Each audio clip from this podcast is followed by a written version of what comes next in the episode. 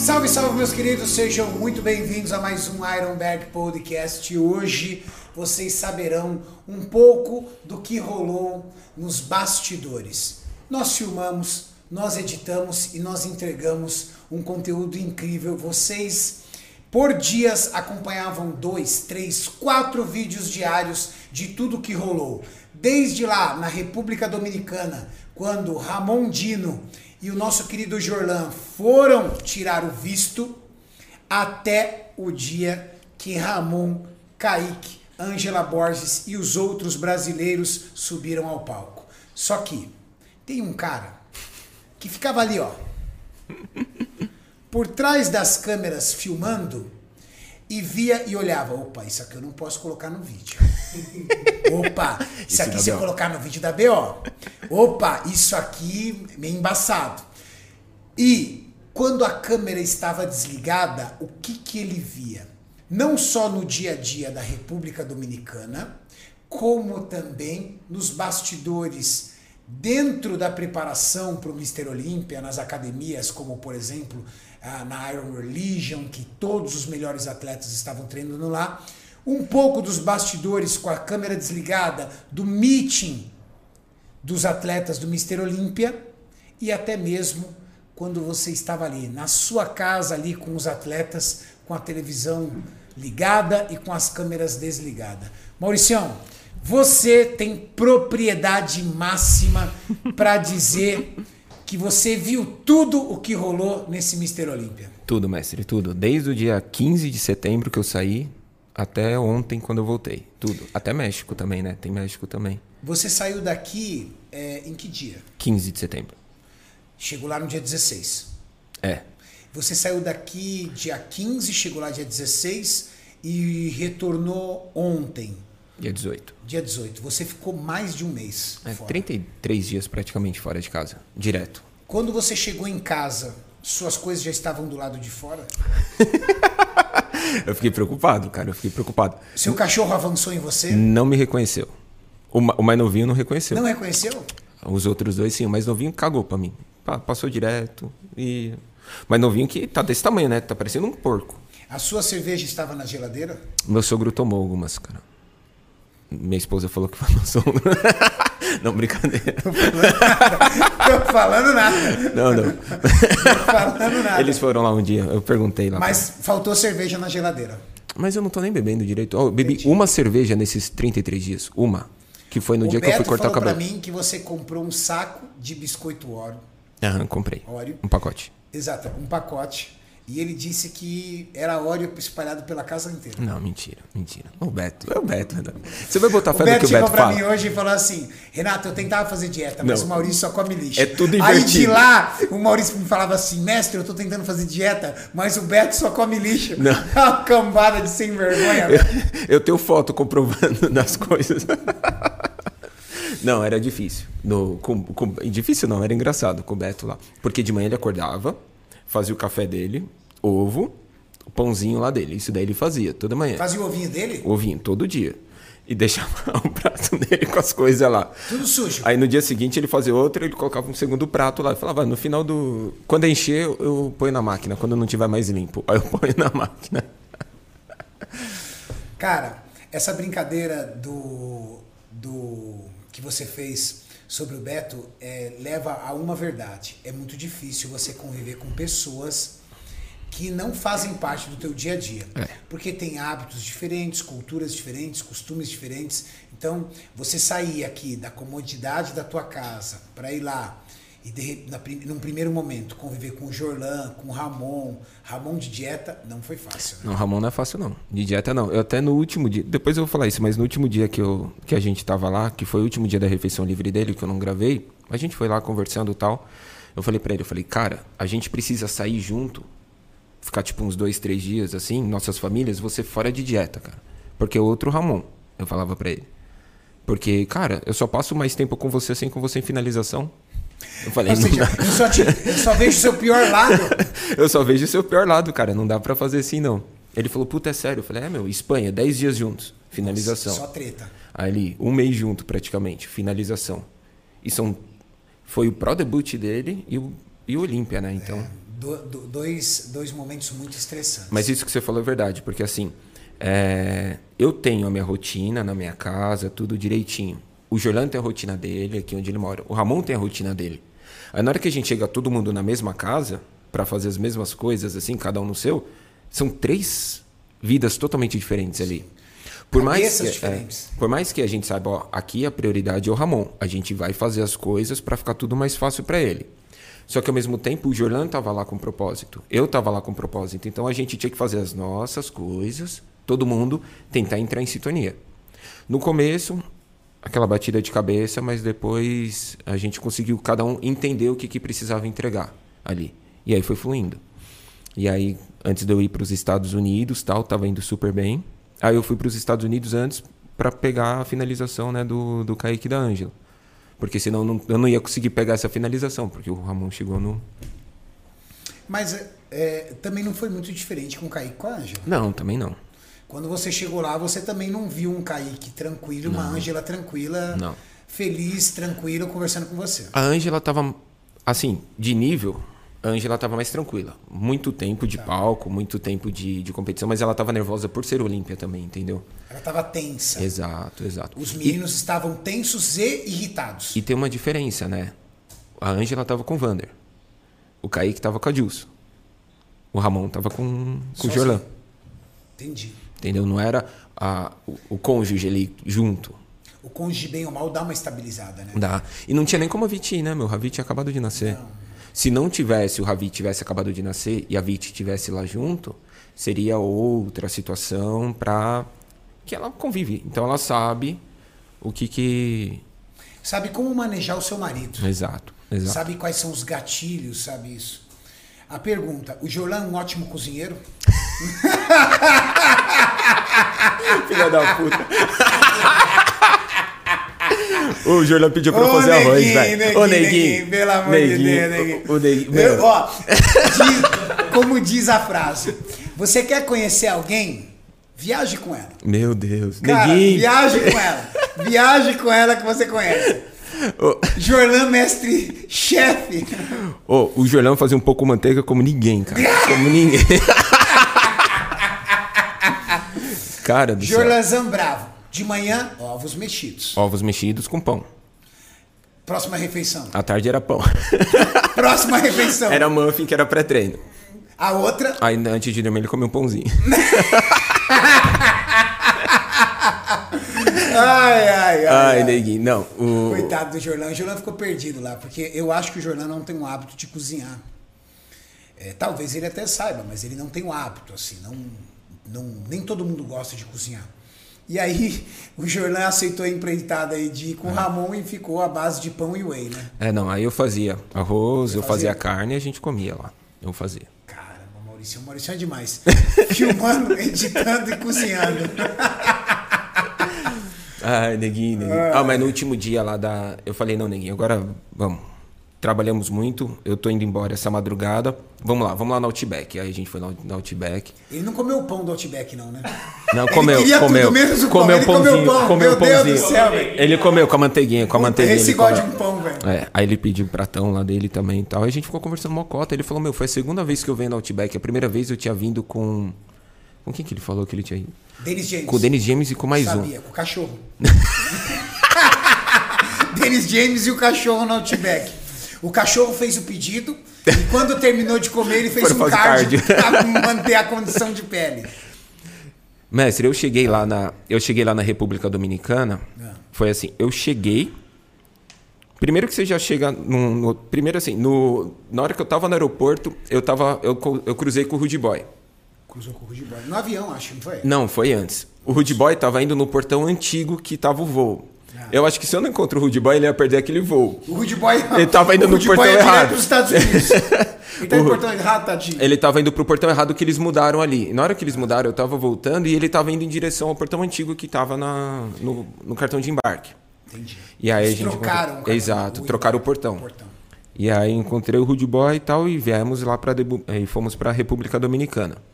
Aí chegamos lá, já começa assim, né? Você já sai, o Uber não vai até o aeroporto. Então, tipo, você não consegue pedir um Uber de lá. Então você tem que pedir um táxi. Não vai. Não. É proibido o Uber lá. Aí você tem que pedir um táxi. Aí os caras vêem um gringo chegando lá, ele fala, é minha vez, né? É minha vez de, de fazer e tal. Você tem cara de boliviano. não tem. não- eu acho que você tem cara de boliviano. Que aleatório. O Juan tem cara de mexicano. E o Gu? O Gu. O Gu tem cara de brasileiro mesmo. BR, BR. Ruê, ruê. O... Aí chega lá, o cara falou, é, não sei o que e tal. É 30 dólares. Nem, nem tinha falado pra onde ele Você falou. não deu é 30 endereço, ele dólares. falou que era 30 Era dólares? 30 dólares. Era 35, na verdade. Ele falou 35 dólares. Aí eu falei, não, mas eu vou nesse endereço. Não, não precisa, então obrigado. Ele, não, não, não, não. Vai ser tudo igual aqui. Ele, não adianta, vai ser tudo igual. É só a gente. Eu falei, não, beleza, vai. Tipo máfia, né? Aí eu tinha trocado o dólar por peso dentro do aeroporto. E aí eu falei, não, mas eu vou pagar em peso. Ela, então dois mil pesos. Eu peguei o celular, fiz a conta, dava 33 dólares. Caramba, ele ainda meteu um cara- ágio na tua cacunda. Aí paguei em peso pra ele, tudo. Aí já, já levaram a gente pra lá. Eu cheguei, deixei a mala, Era longe do aeroporto? uns 40 minutos. Uns 40 minutos. Cara, o trânsito da República Dominicana é coisa de doido, mestre. Por quê? Não, todos os carros é tudo louco. batido. Sério? Assim, é mó legal, porque assim, um cara tá saindo da, vai, da esquerda, tá mudando de faixa, dando seta. O cara que tá vindo atrás, em vez dele dar uma reduzida de boa pra, pra deixar o carro passar, não. Ele acelera e buzina. Cara, é assim. Cara, sabe num dia assim, é um dos lugares que eu fiquei mais assustado com o trânsito quando eu fui pra Índia, cara. Eles amam uma buzina lá. Não, é só um isso. negócio ensurdecedor. É só cara. isso. Assim, eu não consegui entender. É só isso. E ali tem o Moto Uber, que só o piloto tem capacete. Quem tá. O outro é Deus que cuida. Ah, entendi. Você entendeu? Você, você pega lá, você, é mais baratinho, você chama a moto, o, o piloto tá lá de capacete e você não. É assim. E aí. É, não, é moto Uber? É pelo aplicativo? É pelo aplicativo do Uber. Aí, mas é vem moto em vez de carro. É moto. Porque, tipo, no Paraguai tem os mototáxis, só que no aplicativo Não, você não. liga os caras vêm. O... desse jeito, né? É não, é moto, é moto um Uber mesmo. É moto Uber mesmo. Você chama pelo aplicativo. Olha Lá, e tipo, vai. Um é 15 reais, o outro é 7. Sabe assim, a, a corrida. É bem baratinho, assim, pra, pra fazer as coisas. Mas também você vai sem Então, capacete. Deve, deve se usar muito. Não, usam, usam. Vocês veem muito disso lá. Cara, mas é muito perigoso. Não, Imagina naquele você trânsito- na garupa, num trânsito é, confuso, sem capacete. Cara, todos os Uber, tudo batido. Tudo, tudo Uber batido. Aí eu cheguei lá, a gente chegou, eu fiz a entrega da caixa com o, o pré-contest pro, pro Ramon, e dali a gente já foi treinar. Eles foram treinar. Já foi direto, assim. Você quebrado. Não, já tava amassado da viagem. Tanto é que eu cheguei, tomei um energético e, e já, a gente já foi pra academia. E aí a gente conheceu a academia, porra, mas Vagnão. Cara, é o anjo da República Dominicana, é o Vagnão. Quem é o Wagner? É o Wagner, é o, o, o treinador de vôlei lá, brasileiro. Que foi o rapaz que a Max contratou. Um anjo, um anjo lá, que a gente ajudou muito a gente. E. Meu, tudo que precisava, cara. Meu teste de PCR ele me pegou, foi levar tal, não sei o quê. Ele só não me levou no aeroporto na, na volta, que era de madrugada. E eu falei pra ele que não precisava, que senão ele ia levar. Que cara legal. Não, gente boa demais. Vagnão, gente boa demais. E aí ele já mostrou a e ele academia é lá. nativo? Não, ele é brasileiro. O Wagner é ele é brasileiro e foi trabalhar lá com. Começou como auxiliar técnico e hoje ele é técnico de vôlei da seleção da República Dominicana. Poxa, que legal, da ele, seleção. ele tinha acabado de voltar das Olimpíadas tal, que teve. Que legal. Gente boa pra caramba. E aí já levou a gente lá na academia tal. Os meninos já estavam treinando, né? Que eles já estavam quase uma semana lá, uns 4, 5 dias. E aí. Academia boa? Boa. Boa. E o pessoal deixou a gente, a gente super à vontade na academia. A única coisa que pesava era a máscara. gravar. Gravar tranquilo. A música era ruim, cara. Era ruim. É. Era, parecia música de TikTok o tempo todo. Aí o pessoal falava, Mauricião, por que, que você não deixa a música, o ambiente deles treinando e tal? Que eu falava, velho, não dá pra colocar o, Ren- o Ramon treinando com Katy Perry tocando de fundo. Meu Deus. Não, não tinha como. Não. Aí. Mas a academia muito boa, os aparelhos bons, peso legal lá tal. Iluminação muito boa. E aí o. A gente já começou com os treinos dos meninos lá, já começou a paulada. E aí era tentar fazer duas gravações por dia, três, dependendo do dia que, que rolava. Como era o feedback do Cris Aceto com o Ramon? Então, nessa época, nesse começo, é, o Ramon, a gente mandava as fotos, o vídeo e o peso do Ramon. Ele só falava assim: tá tranquilo, tá muito bom, e já passava a alimentação. tá tranquilo, tá muito bom e passava alimentação. Quando eu cheguei lá, eu fui lá comprar a balança, que eles estavam sem balança lá. A balança de peso corporal. Aí eu fui lá comprar. E aí o Ramon fez duas, se eu não me engano, refeições livres lá. Nesses 15 dias que a gente ficou. Uma a cada final de semana. E aí o, o Cris sempre passava o feedback, não tá muito bom, tá indo bem, e a gente via, né? E aí e o Cris foi diminuindo a quantidade de carbo. Ele ia diminuindo a quantidade de carbo e ia diminuindo o sorriso do Ramon. Exato. Você quer tirar o sorriso do atleta, é tirar o carbo dele. Na hora que o Ramon ficava sabendo da, do que ele ia comer, a energia dele fazia assim. fu. Sério. Se abalava na hora. Tipo, a primeira refeição dele era boa, tal, com quatro, cinco fatias de pão com geleia, tal, esse negócio. Então, tipo, você via que era uma, uma refeição legal ali pra ele. Mas na hora que ele via que nas demais não tinha, aí é onde o bicho pegava, porque ali já dava uma azedada. Assim, no, no ânimo dele. Que você via Não que ele, adianta, é, todo atleta fica ferrado. Porque assim, mestre, eu não sei, eu precisava contar. Eu não imagino quantos campeonatos, quantas finalizações eu já gravei. E assim, é pra todo mundo isso. Só tem um cara que eu, que eu vejo que a mentalidade consegue ficar até o final do, da competição, que é você. No mais. Mas mesmo, mas até eu chega no- nos dois Não, últimos dias aí nos, não jeito. nos dois últimos dias Eu aí não tem seguro até os dois últimos dias. Aí nos dois últimos dias, Aí precisa ter a Tati do lado pra, pra te aguentar e, e, e É. manipular as coisas, porque senão. ou, ou até melhor, né? Nos dois últimos dias, você participou da minha conquista ali no Pro, eu tenho que ficar sozinho. Eu me tranco no quarto. Deixa lá quietinho. Tipo onça. Não mexe, não. Você abre a porta, joga a marmita e fecha, assim, sabe? Você joga o frango ali e fecha. Tipo onça. É assim. E aí o, o Ramon nessa finalização tava assim. E o Jorlan dava todo o espaço pro Ramon. Porque o Jorlan sabe como o atleta fica. O Jorlan chegava nele às vezes e falava, né? Cara, eu sei o que tá acontecendo. Às vezes o Jorlan nem falava nada, cara. Às vezes assim, eu acordava cedo e fazia o café. Ou o Ramon acordava cedo e fazia o café. Mostrei pra ele lá a máquina de. o- a cafeteira. Tá? Comprei o, o filtro lá, comprei o pó. E aí fazia lá, porque eles estavam com café solúvel.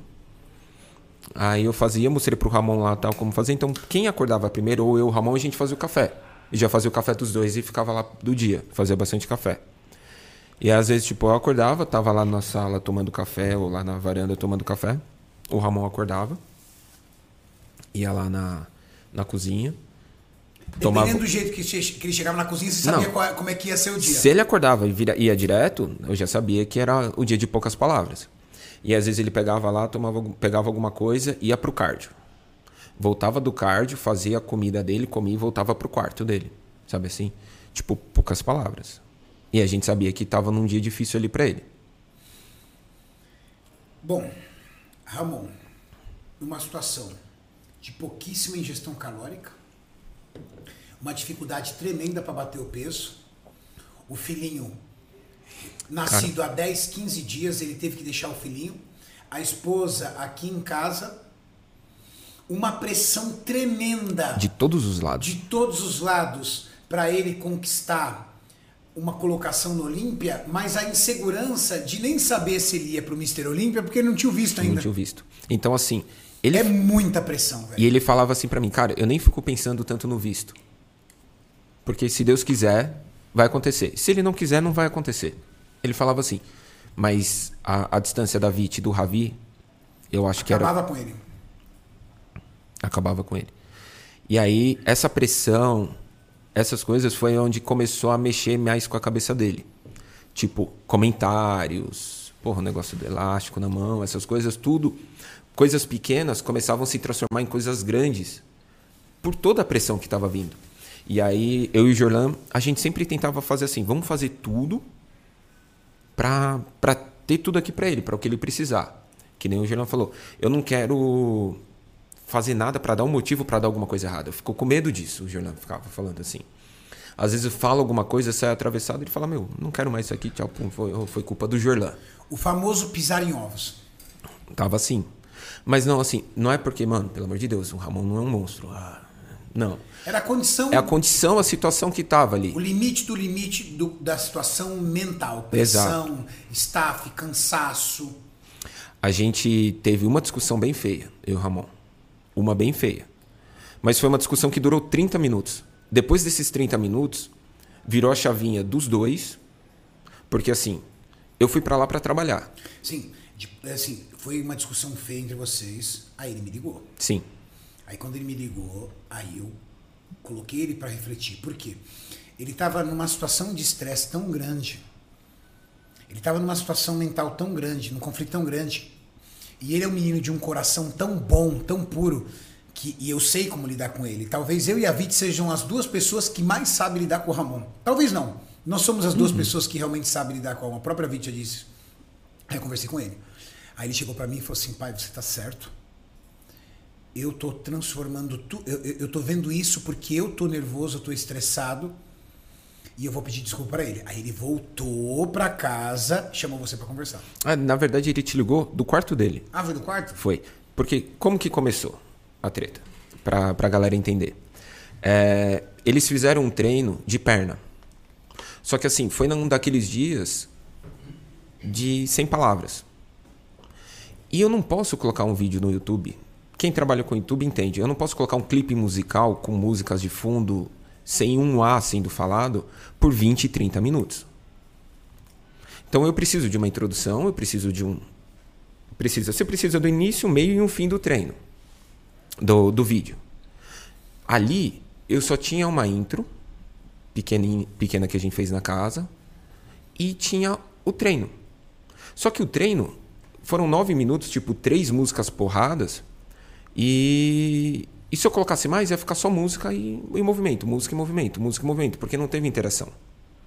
E ali no comentário falaram ah, que foi o treino fofo. E aí ele, ele, ele lendo os comentários, mexeu isso com ele. E ele veio falar comigo, porra, do jeito que você editou tal, treino tá fofo. Eu perguntei para ele, eu falei, o treino tá fofo? Foi fofo? Ele falou, não. Eu falei, então por que que você tá se incomodando? Com 10, 15 palavras. E aí foi que é onde a gente discutiu. Depois disso ele te ligou. E aí, na hora que ele voltou. Quando ele me ligou, ele falou, pai, nós fizemos um treino de 50 minutos, o Maurício soltou um vídeo de 9. 12 e a galera minutos. tá re- 12 minutos. A galera tá reclamando pra caramba, dizendo que o vídeo foi super curto. E a gente fez um baita treino. Eu quase me matei no treino e a galera tá reclamando do treino. Pô, por que o Maurício fez isso comigo?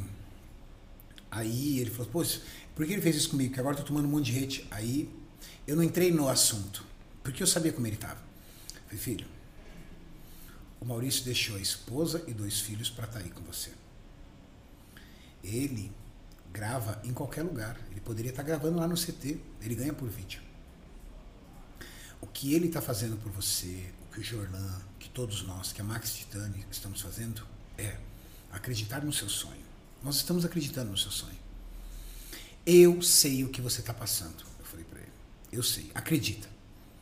Eu compito desde 1999. Eu sei o que você está passando. Você está no limite. Você deixou seu filho com 15 dias. A galera fica enchendo o saco na internet, dizendo que você não tem chance nenhuma no Olímpia. Eu via cada mensagem que ele não tinha chance nenhuma para Olímpia, quem é o Ramon ali, entendeu? E assim, usando às vezes uma rivalidade que não existia. Ah, O Zancanelli vai passar o carro em você. Cara, o Zancanelli é um menino tão bom que ele nunca disse isso, como o Ramon também Meu, a gente se disse. encontrava todo dia na Competem, academia. Competem no palco. Fora do palco, eles são amigos e se respeitam.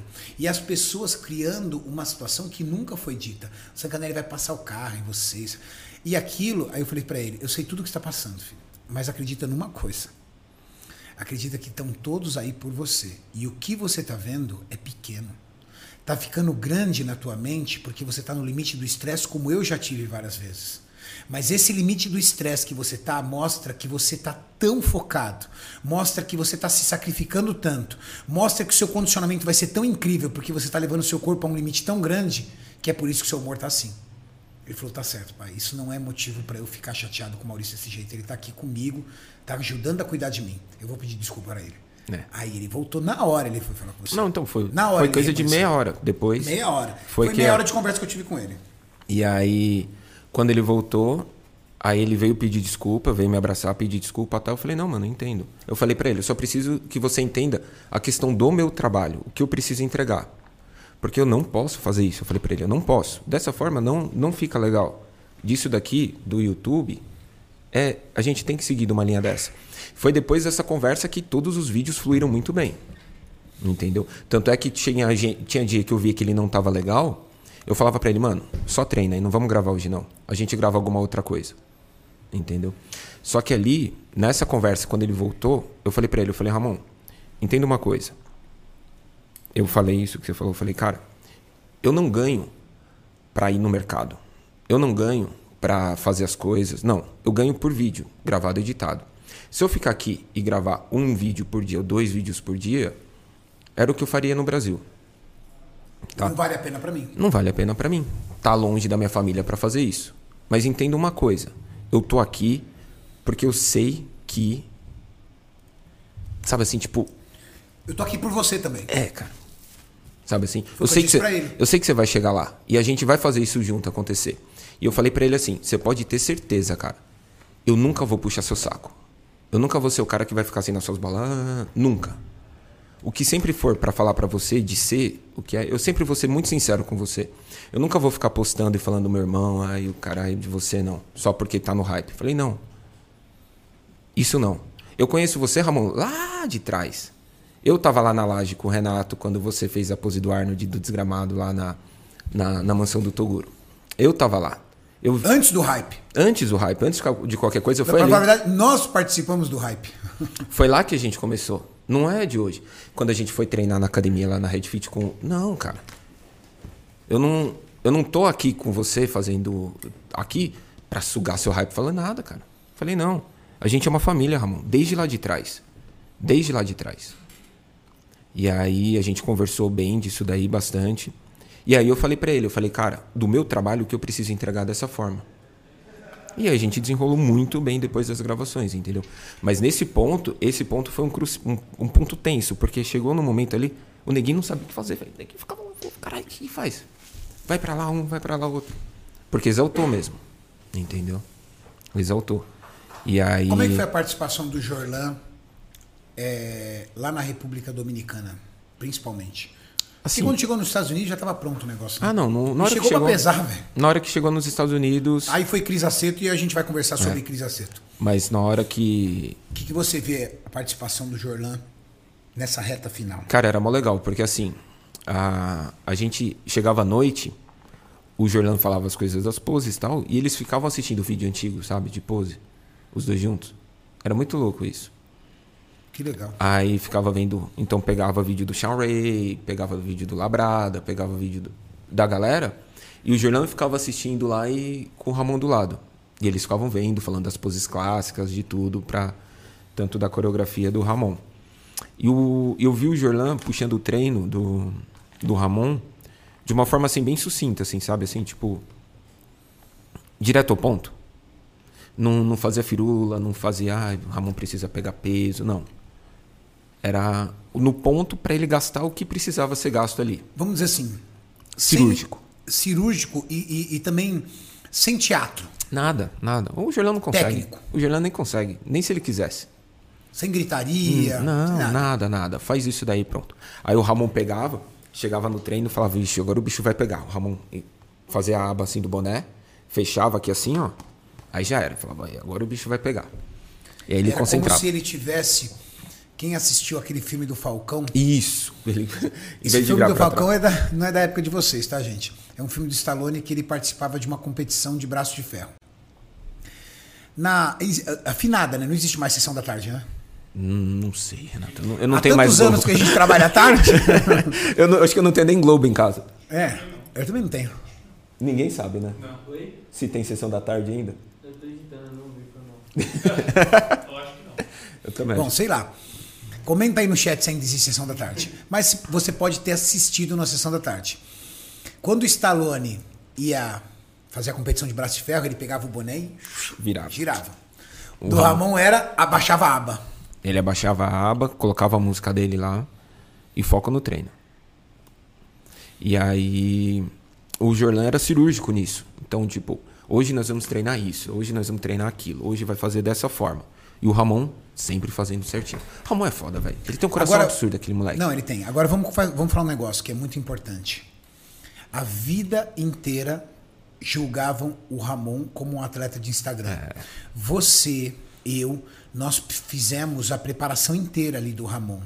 Cara, o Ramon não erra. Não. Não erra num grama de aveia, num grão de arroz. Não, Não, não erra. Não erra. Não erra. Do jeito que tem que E Ele ser. pega assim, será que isso aqui, por exemplo, um energético zero, será que isso aqui eu posso tomar? Putz, o Cris não falou nada. Tira. O- No máximo, ele faz e pergunta pro Cris. Cara, ele não erra nem ferrando, velho. Sabia que ele cozinha bem? Pra caramba. Sério. O Ramon, muito bem. Muito bem. Ele nem tá indo. Melhor que o Jornal? Não, aí a gente conversando, ele falando, meu, já trabalhei de chapeiro, já trabalhei um monte de lugar. Cozinha bem. E falando, meu, seu arroz fica assim por causa disso, disso, disso. Amanhã eu vou fazer arroz e vou te ensinar como que faz. É assim. Ele.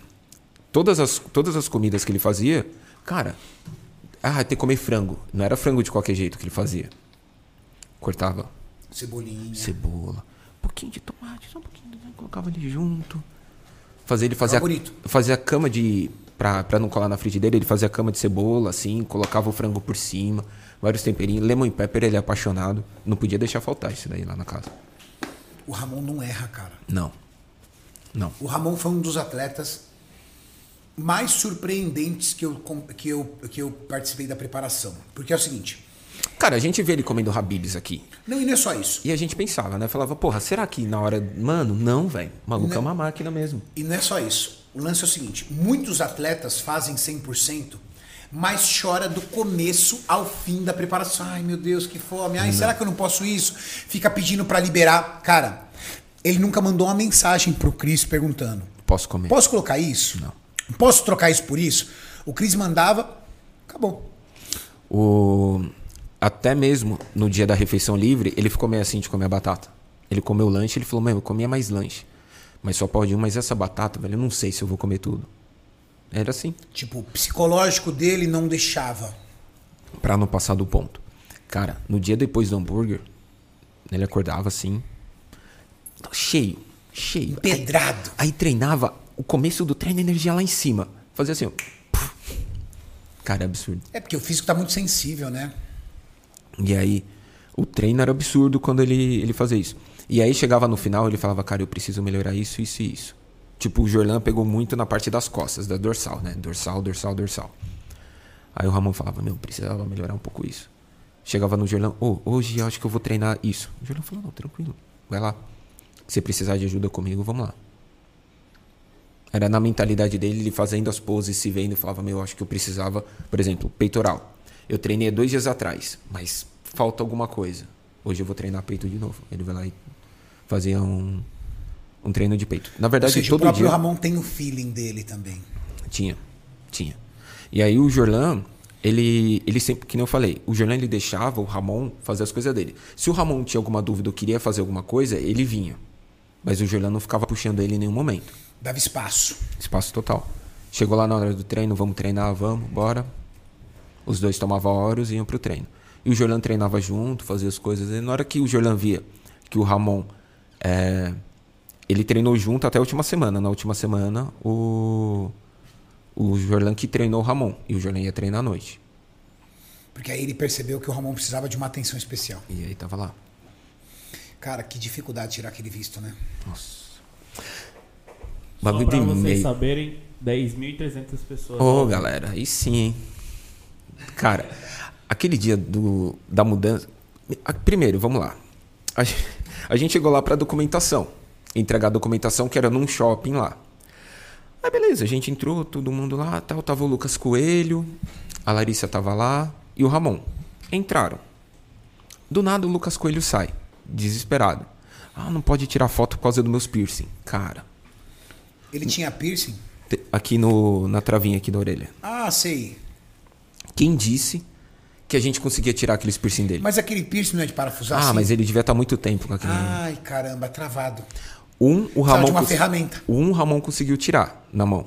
Só que, meu, a gente foi num salão de cabeleireiro que tava abrindo, tentando cortar o outro e nada. E aí ele Coitado, entrou. imagina o desespero dele. Não, que aí, meu, era a hora pra fazer as coisas. E aí, a gente rodando o shopping, tudo fechado, e tinha uma loja de. Tipo, como se fosse um mercadinho lá dentro do, do shopping. E aí, eu entrei lá, que eu saí correndo atrás, eu entrei lá e comprei um alicate de corte. E, fui, e peguei um alicate e falei, meu, nossa, tá até marcadinho esse alicate. E fui atrás dele. Na hora que eu fui atrás dele, ele tava voltando. Ele, não, mano, consegui cortar. Eu fui ali na loja e comprei um ali... Eu peguei um alicate lá mesmo e cortei lá dentro. E deixei o alicate lá. É o alicate que eu comprei. Era o que ele tinha usado Ai, cortar. caramba. Você viu o alicate amassado? Eu falei, nossa, tá meio aqui assim tal, tá uma marquinha. Aí foi que ele usou. Ele cortou, quebrou o coisa. Aí depois eu dei o alicate pra ele. Eu falei, não, mano, esse alicate era pra ser seu, toma. e aí o Ramon saiu, o Ramon falou, não, mano, meu negócio do e-mail tava errado lá tal. Aí eu arrumei lá. Falei, não, beleza. Aí falou, ó, tem que mandar um e-mail lá tal, que aí foi a hora que a gente mandou mensagem no grupo. E aí foi esse e-mail que tava com problema, que não recebia da, do, do, Eu acho que a, a- o- a situação mais desesperadora era ver os brasileiros indo para os Estados Unidos, né? Tipo, Lucas Coelho foi, Porque aí vira a chavinha, né? Zancanelli foi, e aí eu não consigo ir. Cara, aquilo deve ser tão desesperador, velho. Que aí vira aquela chavinha. Porque. Tipo, Ferrou. É, porque agora assim, tipo, porra, Ferrou. já tô fazendo tudo, não, não tá dando certo, não sei mais onde ir. E aí foi depois desse dia que ele fez a documentação tudo, aí falou, pronto, agora é só lá na entrevista e acabou. Eu fui embora no, no domingo. No sábado pro domingo, se eu não me engano. Ou no domingo pra segunda, eu não lembro. Eu fui dia 2. E aí, no dia 3, era a reunião dele. Era a entrevista dele. No dia seguinte, era a entrevista dele. Então, à noite, o pessoal da Visaplan, o Vini e a Nath, ligaram o videozinho tal, vamos lá, fizeram a reuniãozinha com ele explicando, ó, você vai ter que fazer isso, isso, isso, isso, isso, isso, beleza, na entrevista. Só que o que, que aconteceu? Na sexta-feira, o Lucas Coelho foi, fez a entrevista, duas horas depois ele estava com o passaporte na mão. Vu! Ramon foi na segunda, fez a entrevista, cadê a documentação para ele pegar o passaporte? Não tava lá que era emergência. Na terça-feira, o Zancanelli fez a entrevista, catou o passaporte no mesmo dia, dia. foi embora. O do Ramon tava lá na documentação que não era emergência. Por algum segurado. motivo. Não, fala, não é emergência aqui nem dos caras, nem falam dos caras, né? Não é emergência. Tava na documentação, tava em tudo, mas lá na hora que a, o cônsul separou, não tava com emergência. Isso a gente ficou sabendo depois, que o pessoal da Visaplan foi explicar pra gente. E aí, tá, não, tá aqui pra retirar, mas cadê o e-mail com a sua documentação para o que você pode retirar? E cadê esse e-mail? Sem esse e-mail não retira? que era a confirmação. Cadê o e-mail? Ele não tinha o passaporte dele, porque o passaporte dele estava lá, então o ID dele que confirma que era original, que era o passaporte, estava lá. E precisava desse e-mail. E aí, a... nisso, na segunda. Na terça-feira, o, o, Zan- o Zancanelli pegou na quarta. E foi na quarta. Na terça-feira era feriado. Não, o Zancanelli pegou na terça. Foi na terça? Sabe por quê? Porque o deles na foi na feriado. quarta-feira era, era a quarta que o Ramon iria, que o voo foi cancelado. Na, isso, na quarta-feira era feriado lá. Tinha esse detalhe, Isso. era um feriado. Na terça o Zancanelli viajou. Na quarta tava fechado. Só tava umas, umas três pessoas do administrativo lá. E aí o pessoal da Visaplan conseguiu que eles liberassem lá. Aí conseguiu fazer trâmite pra pe- recuperar o e-mail, mostrar que o e-mail tava errado e tudo mais pra recuperar o e-mail. Só que era feriado. Então pensa, se ele não conseguisse pegar lá na quarta-feira, já era. Já era. E aí eles conseguiram lá entrar, depois de um bom tempo, eles conseguiram entrar. Ligaram pro pessoal da Visaplan, Visaplan lá com, no telefone com A eles. galera da Visaplan é demais, né, cara? Cara, a Nath, velho. Eles estavam com eles até no último momento pra eles irem embora lá no aeroporto. Ah, são demais. E aí. ah, não, meu, pra voo de volta. Eles estavam falando, não, a gente vai até Mi- Miami, pega eles lá e volta dirigindo. Tava assim. Estavam super prestativos. Dois anjos também. A Nath e o Vini. E aí na. Eles conseguiram pegar a documentação, foram pro aeroporto. Porra, foram pro aeroporto, graças a Deus. Aí vai. Não, na hora que me ligar, eu fui acompanhando tudo, na hora que me chamaram e falaram assim, Renato, documentação ok, estão indo para o aeroporto. Ai, nossa. Aí, legal. Mandaram foto de dentro do avião. Aí depois, Renato, chegaram no aeroporto. Ufa. Renato, estão dentro do avião. Pumba, mandaram a foto dentro do avião. Quando mandaram a foto dentro do avião, cara, Nossa. eu fui tomar banho. Falei, ah, que beleza. Aí eu fui tomar banho, falei, ótimo. Amanhã cedo eles chegam nos Estados Unidos, tudo certo, se pesam e acabou. Daqui a pouco, velho. 13 ligações não atendi. Eu saí do chuveiro tinha umas 500 ligações. Falaram assim pra mim, Renato, ferrou. O avião Quebrou. está com problema, com defeito e eles não conseguem arrumar e essa pane vai impedir o avião de subir. E o Ramon tá descontrolado. Falaram pra mim, o Ramon tá descontrolado. Porque aí foi na hora que falou, falou, meu, Cara, porra, aí, não, não, aí, o- aí o Lucas chegou pra mim, pô, Renato, o Ramon tá descontrolado. Eu falei assim, Lucas, pra- para. Eu falei, Lucas, para. Que é o nosso que trabalha no, no marketing. Eu falei, Lucas, peraí. O menino nadou até aqui, cara. Ele fez todo o trabalho, fez toda a dieta, deixou a família, deixou os filhos e tal, tudo. E a desgraça do avião não quer subir, velho. Qualquer um ia ficar descontrolado. ele mandou mensagem no grupo assim. Aí na hora que ele mandou, ele mandou. Ele não tava descontrolado, ele tava extremamente chateado ali. É, é, é, o descontrolado, é, talvez que o Lucas tenha querido dizer, é Que seguinte, foi- começou a perder que o ele ponto, perdeu, né? perdeu o ponto do tipo, porque ele virou e começou a falar alguma coisa do tipo, parece, cara, é melhor deixar quieto. Deixa quieto. Vamos Deus, esquecer isso Deus aí. não quer que faz que acontece e tal. Isso. E aí foi quando. Aí nisso eu mandei uma mensagem no privado pra ele, porque eu tô nesse grupo da viagem. Aí eu mandei uma mensagem no privado. Falei, Ramon, velho, navegou até aqui, cara. Agora daqui pro final vai ser braçada. E você tem braço pra isso, cara. Relaxa. Eu não falei relaxa. Eu falei, é, vamos tentar manter o foco e, e fazendo o que precisa ser feito. É, eu, eu chamei ele e falei assim, eu sei tudo o que você tá passando, sei o nível do estresse. Falei pra ele. Só que você tem que lembrar de Jó. Né, ele falou depois. Jó perdeu tudo. Tiraram tudo dele. E Deus deu tudo em dobro. Cara, e assim, me partiu o coração a Mariane.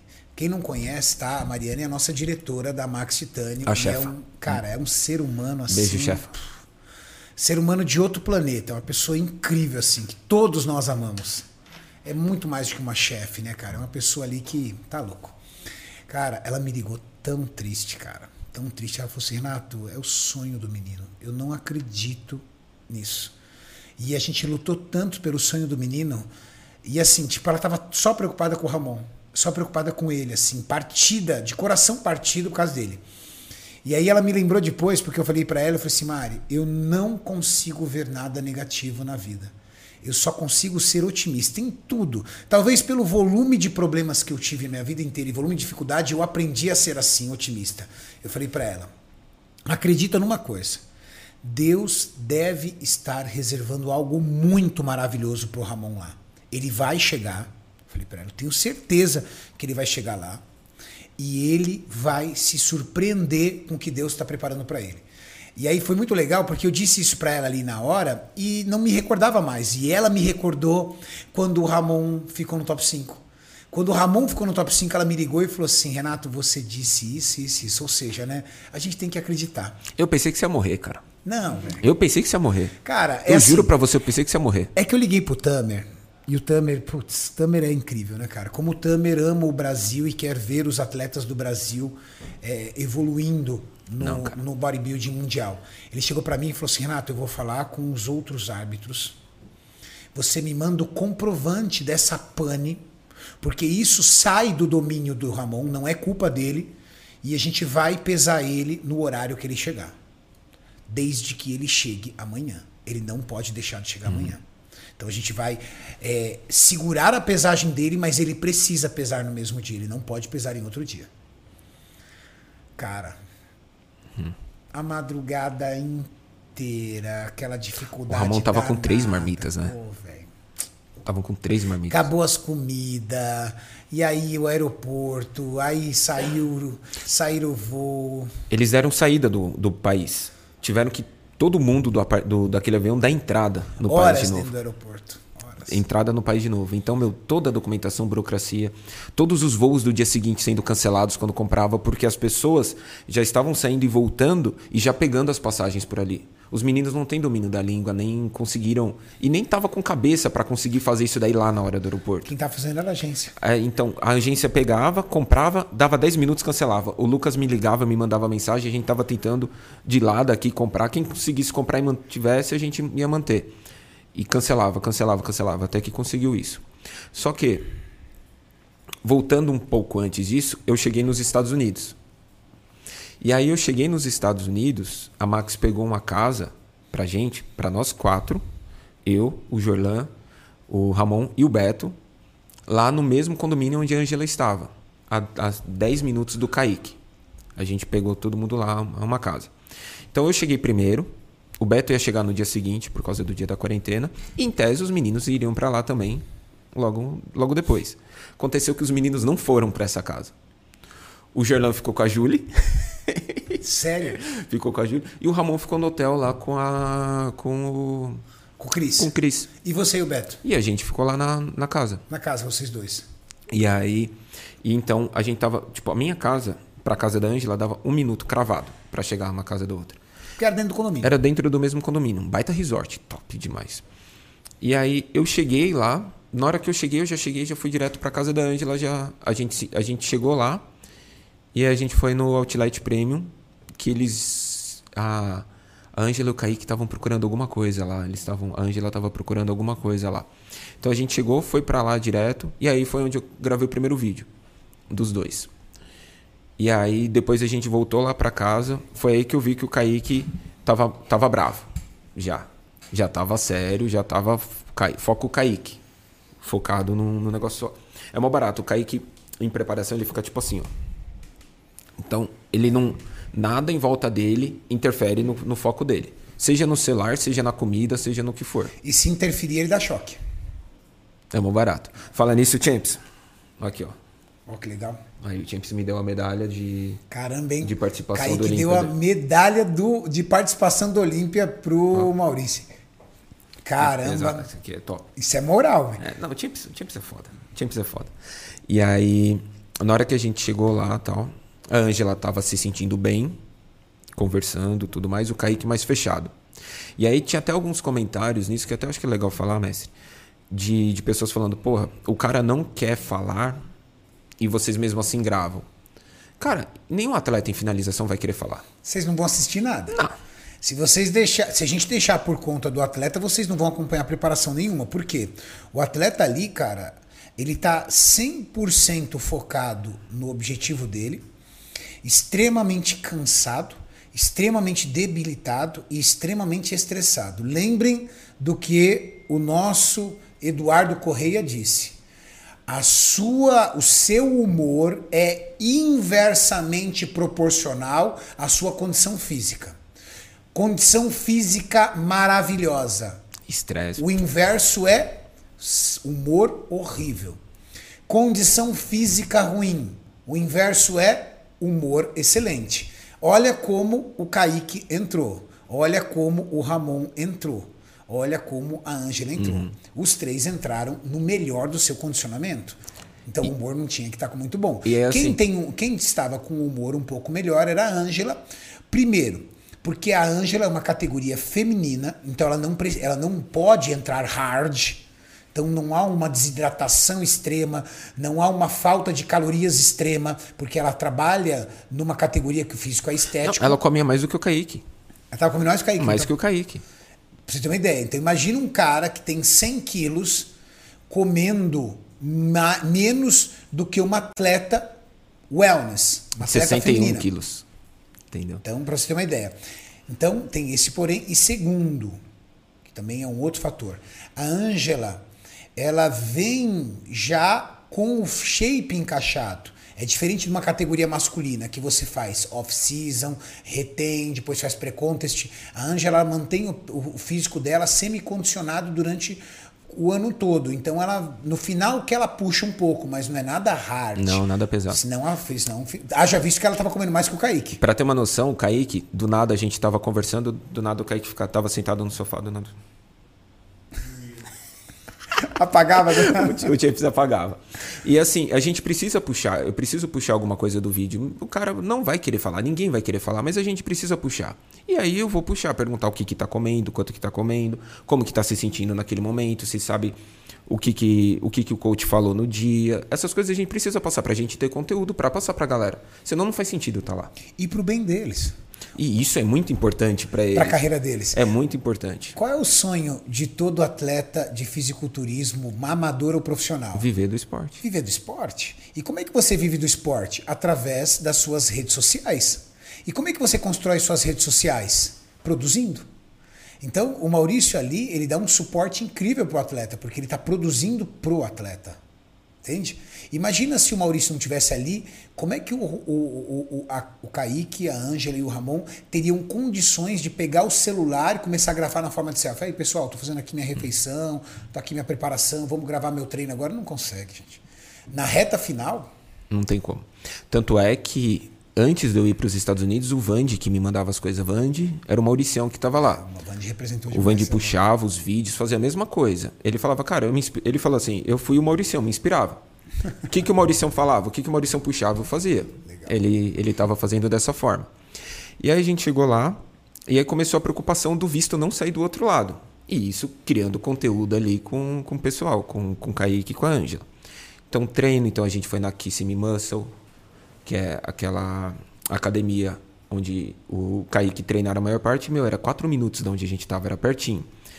E aí a gente estava treinando lá, tava o Nick Walker treinando ali, tava o Chão Clarida treinando ali, o, os Olímpias treinando lá. E aí a gente foi um dia na Iron Religion, que aí fui o dia que eu fui com o Lucas, que eu encontrei o Lucas lá que a gente gravou. E aí naquele dia a gente encontrou todo mundo lá na Iron Religion, que foi quando a gente encontrou o Big Remy. Cara, o Big Remy, dois, três dias antes do Olímpia, fazendo escada, Renato. Uma hora de escada. Uma hora de escada. Uma hora de escada. Uma hora de escada. Big Remy fazendo uma hora de escada. Todo encapuzado.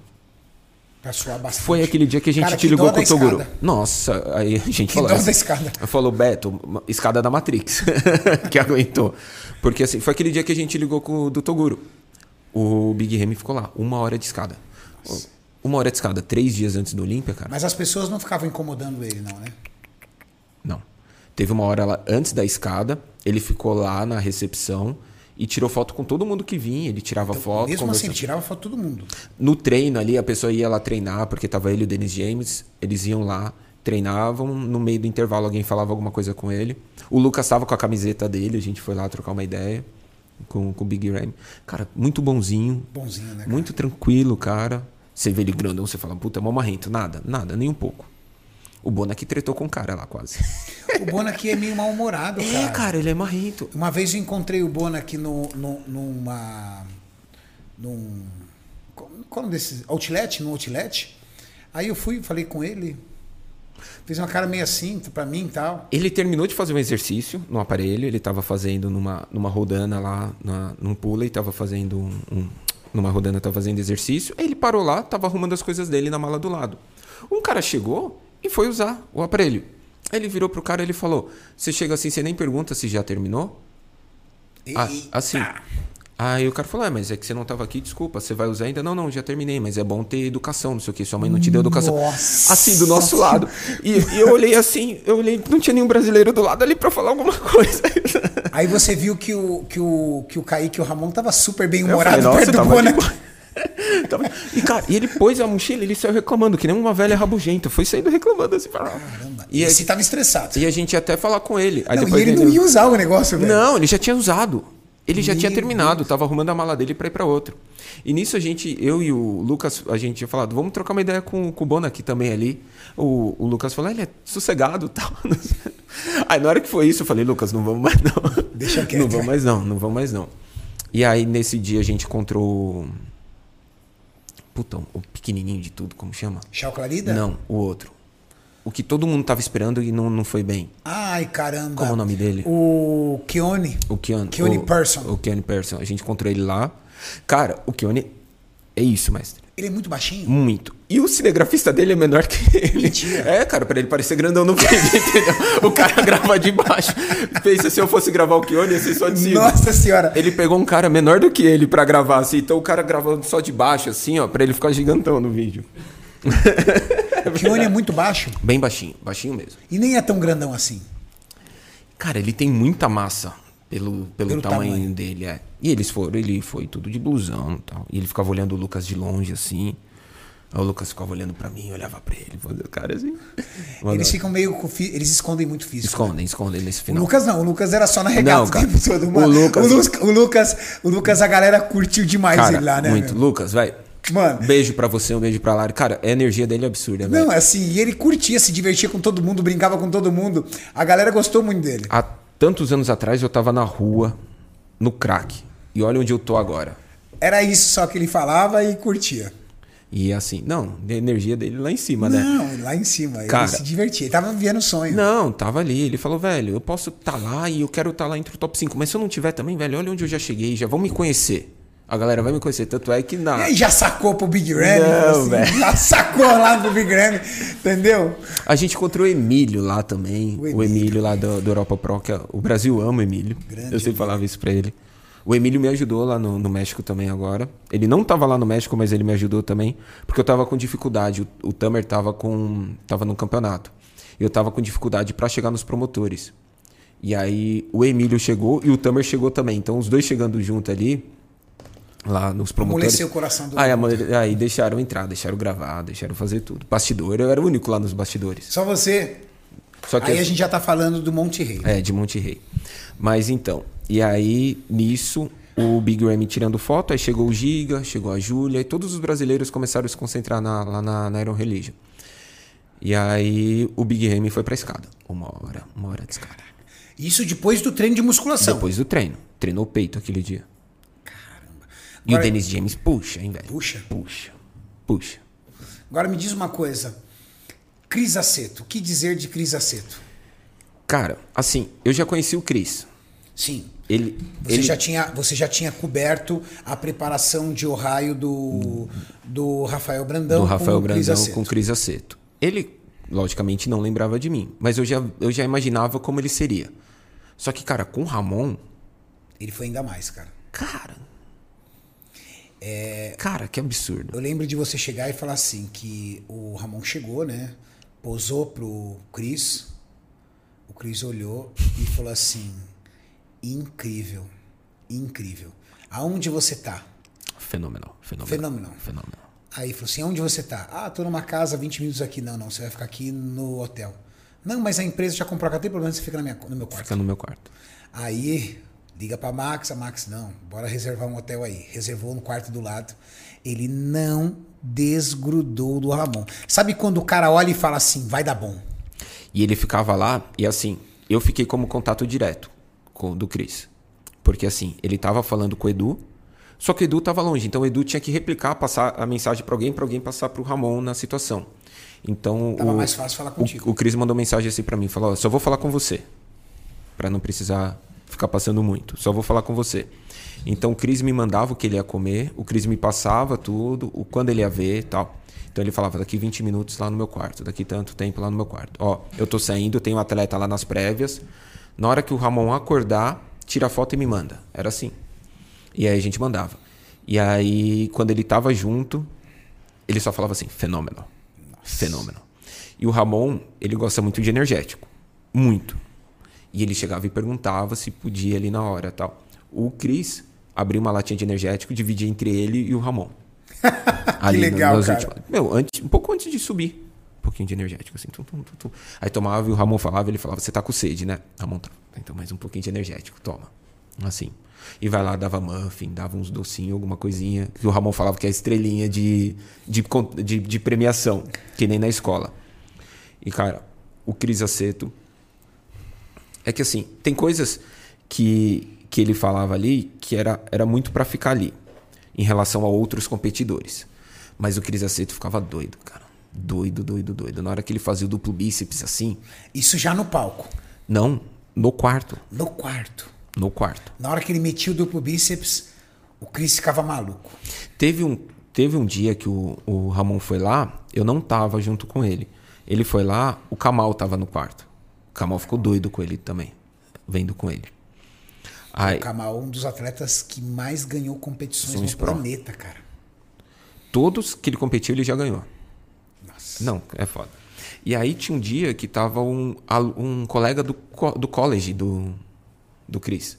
Lá no, com, os, com os sobrinhos, com os filhos dele lá. O- os filhos desse colega do college. Dentro do quarto. Dentro do quarto. E na hora que a gente chegou, ele falou: agora olha esse daí. Falou pro, pro, pros caras. Os caras, meu, mas ele é bodybuilder? Falou: não, é clássico. Não, não pode ser. Assustados. Os meninos, os filhos, conheciam o Ramon, tiraram foto com o Ramon. E o pai ficava lá. Ele falava: velho, esse duplo bíceps de frente acaba com o Seban. Ele falava assim. Nossa. O pai do cara, o pai do menino falava. no primeira, na primeira vez que ele viu o Ramon pessoalmente, o Ramon posou, ele virou e falou assim: o Ramon vai ficar no primeiro confronto. Falou. Vai ficar no primeiro call-out. Vai ficar Falou. no primeiro call-out. Depois, quando o Ramon ficou pronto, no sábado, na sexta pro sábado de madrugada, ele chegou pro Ramon e falou assim: Ramon, você vai ficar entre os cinco. Era duas horas da manhã. Ele tava lá no quarto com o Ramon. Ele não desgrudou do Ramon. Não, não desgrudou do um Ramon. negócio que você nunca viu na vida. Eles estavam assim, a três andares de diferença. Até o corredor era o mesmo. Então era três andares diferentes. A gente subia, tum, e já tava lá. Vem aqui. Aí ele me mandava mensagem: Como que tá o Ramon? Eu falei: Ele comeu tal hora e tá dormindo agora. Aí ele falou: Não. Eu falei: Quer que acorda? Ele falou: Não, deixa dormir. Daqui uns 40 minutos eu tô aí. Aí dava 20 ele batia na porta. deixa eu te ver. Ele ia lá e viu o Ramon. Assim. E aí ele ficava fenômeno. Como que fala fenomenal em, Brasi... em português? Eu falava fenomenal. Ele fenomenal. Então. Aí ele lançou um desgramated lá também. Lançou um desgramento. Lançou um desgramated. O Ramon pediu pra ele falar um desgramated. Ele falou. Ele falou: não, fenômeno é melhor. fenômeno, fenômeno. Porque assim, mestre, a... foi a primeira vez que o Chris viu o Ramon pessoalmente. Então, Ele se impressionou, cara. cara, quem é o Chris? É o maior, é o maior ou um dos, Um dos maiores, maiores. preparadores de atletas da história do fisiculturismo, né? O Edu, Jay Cutler, um monte. Shaw Roden. Sharoden, então Kamal. Então, Kamal. assim, são vários campeões que passaram, que passaram ou estão com ele. E muitos que ficaram com ele continuaram. É difícil um cara entrar no aceto e depois sair. Você não vê uma mudança assim, tipo, saindo do aceto. E assim, o, o aceto é um nutricionista, né? Ele não passa treino, Não. Ele manipula o restante. Treino não. não passa treino.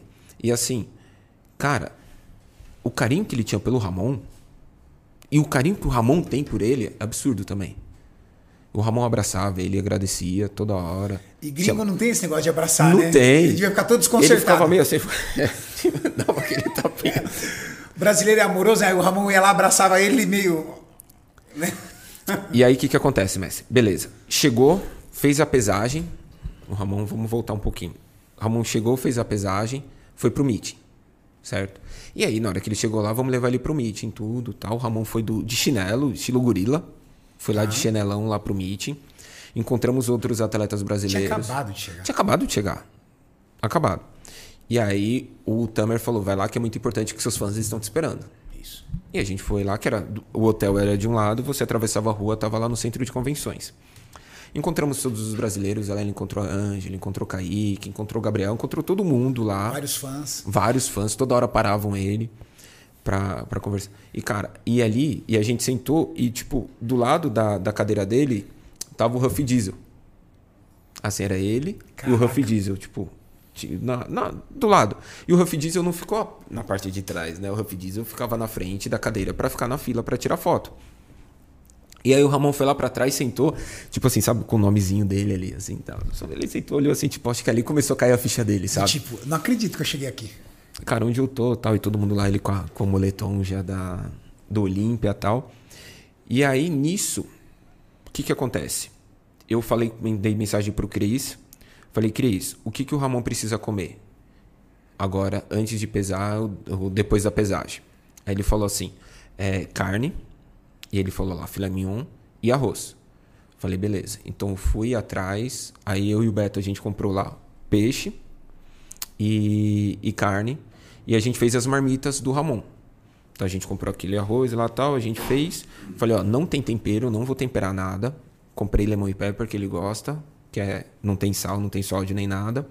Comprei uns dois, três tipos de temperinho para ele colocar lá por cima. E aí eu levei para ele as marmitas da logo depois da pesagem para ele comer.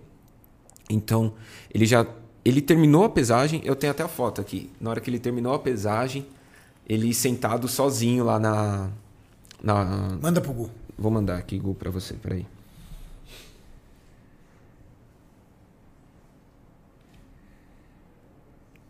Pro Gu colocar na tela aí pra galera ver. Que eu falei pra ele, essa, essa foto ainda vai ficar emblemática aqui.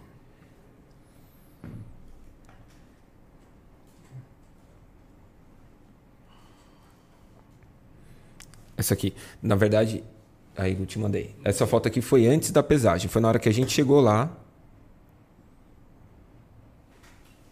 Essa daí. Foi na hora que a gente chegou. Quando você chegou pra levar comida pra ele? Ah, não, essa daí a gente chegou na hora da pesagem. Foi tipo 30 segundos antes do Tamer entrar. Porque ele chegou, sentou. Ah, Na hora que ele chegou nos Estados Unidos. É, na hora que ele chegou nos Estados Unidos. Ele sentou, tá vendo? Ele foi assim pro meeting. Tá. Ele só colocou a, a jaqueta. E aí, assim, na hora que ele sentou ali, que ele olhou, ele começou. Porque do lado de cá tava o banner do Olímpia, tava aquele. os, os posters pra assinar, tava tudo ali em cima. Você acha que ali começou a cair a ficha dele? É, que ali, na hora que ele sentou, ali ele parou. Porque só tava eu e ele ali.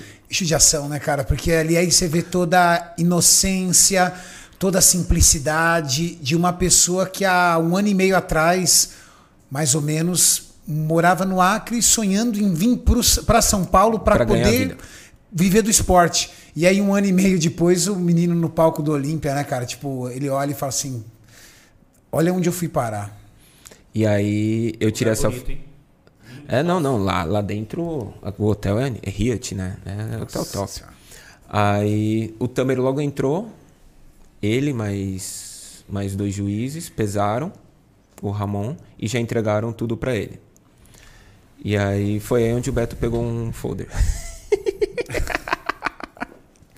Beto bandido. Beto é uma figura, né? E aí, tipo, desse daí, ele já começou a comer a- as marmitas que a gente levou, tudo direitinho. E aí a gente foi pro meeting. E aí no meeting encontrou a galera, a gente encontrou o Michael, o, o Mike Mike. Summerfield. Encontrou. Galera, o Mike Summerfield, aquele que ganhou o campeonato no México lá, que Do Júlio. apostei. Cara, ele me cobra os churros. É, então eu falei pra ele. Aposto os churros. Ele tá vindo pro Brasil, tá? E ele vai vir pro Expo Super Show, não para competir, ele não quer competir, mas ele vai trazer uma atleta para competir. Só que antes de ir pro Expo Super Show, ele quer vir conhecer o CT e fazer um, um encontro aqui com a gente, um bate-papo, conversar, tudo. Então se preparem aí que nós teremos no canal Renato Cariani aí alguns conteúdos a mais com o Mike Summerfield e eu vou levar. nós vamos levar o Mike, sabe na onde? Eu vou levar ele na 25 de março para ele comer um churrasco grego, velho. Puta merda. Quem apoia eu levar ele na 25 lá? Pensa aí. Imagina ele gringo, eu solto ele na 25, velho. Não, Tipo, não. Vamos fazer isso, Maurício, deixar ele lá e sair correndo? Imagina, velho. Não fala uma palavra em português e soltar ele lá na 25 lá. Nossa, ia ser da hora, hein, mestre? Já imaginou soltar Vamos. ele na 25? A gente fica monitorando de longe. Fica monitorando de longe, Não, fazendo a o que ele vai fazer. Fala aqui rapidinho, segura aí, peraí. Vum. Segura aí que eu já volto. Uf, some, deixa ele ali, ó. Entendeu? Olha, velho. Vamos fazer isso. Vamos, vamos fazer isso. Mike Summerfield Aí tá não- perdido na nossa mão. E como a gente pode falar isso aqui no podcast, Que- ele não entende uma palavra vai- em português, mal sabe ele que espera aqui no Brasil. Vamos fazer muitas coisas com ele. Aí a gente controlava, eu falei dos churros, tal, ele cobrou os churros do, com ele. E ali no meeting, mestre, o que que acontece? A gente, todos os atletas, assim, os principais ficam até o final. Os cabeça de chave. Ou devem ficar, né? É, assim, Pra poder atender toda a fila. exato. Eles ficam lá. Então, o Chris ficou até o final, o Brown ficou até o final, o Huff ficou até o final, o Big Ramy ficou até o final, o Nick Walker ficou até o final. Eu não vi o Bonner aqui até o final. O bom é que tava xingando alguém. É, devia estar brigando com alguém. Mas o, o Brandon ficou até o final. Esses caras ficaram até o final. E aí, os outros que falam, meu, não, amanhã eu preciso, amanhã eu já compito. Que tinha algumas pessoas que competiam na sexta, outros competiam no sábado e tal. A galera da Dependendo do horário. 212, por exemplo. Competia lá, então eles, eles foram embora um pouco mais cedo. E aí, a gente foi embora com o Ramon pro, pro hotel. Foi aí que a gente tava com o quarto, tudo. E aí o Cris foi lá vê-lo. Então, aí, depois de tudo que aconteceu, o Cris foi ver o Ramon. Morto de cansado. Na hora que ele viu o Ramon lá, ele falou, fenômeno. Já Tipo, era. Vamos fazer isso, vamos comer isso, isso, isso, eu preciso disso, disso, disso. Era só arroz e carne. Nenhuma outra proteína, era arroz e carne. Só arroz e carne que ele dava. Arroz e carne vermelha. Então era tipo one cup, one cup and a half, tipo 200 gramas. Tinha hora que era 300 gramas de De arroz. 300 gramas de arroz. E aí. E sempre vai 200 gramas de carne. 150. E um. E um Nada no carb up do Ramon de refeição lixo. nada. O máximo era um cookie que ele dava. Um cookie. Que ele que dava. É. Que ele que dava. Ou ele falava assim: pode comer um cookie. E aí a gente tinha uma caixinha de cookies lá que eu já tinha comprado antes. Esses cookies normais É, mesmo. então, aí o cookie era desse tamanhozinho assim, era pequenininho. E eu falei pro Ramon, Ramon, tira uma foto dele em cima da sua mão pra mandar pro, pro Cris. Aí na hora que ele tirou, ele falou: esse daí você pode comer três. Sabe assim? Tipo, pra ele ter um parâmetro De volume. de volume do, Do cookie. do cookie que tinha. E aí o, o Ramon ia comendo, então, tipo, a cada duas refeições o Ramon comia um cookie. Então, ó, nessa refeição são 200 ml de água. Nessa refeição você pode tomar 200 ml de Pepsi Diet. A água era controlada também. Só na, na hora da refeição. E aí, quando o Ramon fazia a sequência de poses, pro Cris, o Cris dava um pouquinho mais de líquido para ele. Que eu acho que ele via o tanto que fazia. O Cris estava muito preocupado com uma pose do Ramon. Peitoral melhor lado. Essa era a pose que o Cris estava para ajustar. Ele não, ele queria deixar ela mais perfeita. Era, era a pose que o, que o Chris queria ajeitar. Era essa. Então, porque na hora que o Ramon fazia, ele se contraía todo, mas ele não apertava esse. E quando ele apertava, ele inclinava. Então, o Chris ajustava isso daí toda hora. Aqui tal, apertar o lado de cá para fibrar o peitoral e manter a mesma linha. Então, era uma pose que o Chris falava toda hora para ele. Back, back, back, back. Tipo, pra travar aqui assim no, no, no peitoral. Aí, no mais, nas outras voltas, ele fazia assim, ó. Que da hora. Fenômeno. Putz, That's great. Arrepiava. Aí ele isso. pegava o celular dele fazia para tirar foto que nem você. Assim. Sabe assim? Bem tiozão tirando foto. Ele colocava o óculos aqui embaixo, aqui assim, ó. Igual eu. Você tira foto Que assim. nada- Eu tiro foto assim? Tira. Eu faço assim, ó. Não, você é Sua pra selfie. Pra selfie. Ué, mas não é pra selfie? Não, ele, o Cris tirando foto do Ramon, assim, ó. Ué, e como é que, como é que você tira Não, foto? aí você faz o, uma pose, um ângulo e tal, pra tirar foto. Mas Uma tiozão merda. tira assim, ó. Que faz assim, ó, e vai com a outra, que assim. E minha mãe falou que tem sessão da tarde. Ainda existe sessão da tarde. Ainda existe sessão Obrigado, da tarde. dona Vera. Aí acabou de mandar no WhatsApp. Aí ele tirava foto assim, ele colocava o óculos aqui embaixo. Fenômeno. Tirava foto. Fenômeno. E ficava assim. Ai, que da é hora, barato, velho. é mó barato. E aí ficava em silêncio e tal. O frontline devia assustar ainda mais, né, Não, cara? o duplo de bíceps. frente, desculpa, de frente, de frente, o Ramon já pega o Cebum em algumas poses. velho. Ele falava que o melhor duplo bíceps de frente da competição era ele. Aí, ó. Cris Aceto falando. Cris vocês falando. Tá. Que ele era o melhor duplo bíceps de frente do, do campeonato inteiro. Exatamente. duplo bíceps acho. de frente. Ele fazia isso. E aí, toda nessa a fase assim do, do Cris. Aí o que, que, que, que acontecia agora do meu lado, da, basti, da parte dos bastidores? A gente tava com três atletas lá. A gente fala mais do Ramon porque eu fiquei, tipo, 18, 16 dias com ele na República Dominicana e mais a finalização ali do, do Olímpia junto com todo mundo. E aí nisso, o que, que acontecia? Eu de manhã, eu ia para casa da Ângela, gravava um conteúdo da Ângela, ia lá para casa do Kaique. Teve um dia que eu fui 5 horas da manhã lá para casa do Kaique para gravar o que, que ia ser a mudança de estratégia dele. Você viu a Ângela alguma vez assim, nervosa, tensa, do tipo, cara, olha, nunca vi a Ângela assim. Ou não? Cara, tava. Tava. Tava. Porque eu já participei de outras competições da Ângela, ela sempre foi muito tranquila. Não, então assim, ela. É que ali. Ela, a- tinha competições que eu via a Ângela, ela eh, parecia que ela não estava competindo, cara. Parecia que ela estava se divertindo. ali De tão tranquila que ela tava. Assim, ela tava nervosa pela situação, por ser o Olímpia.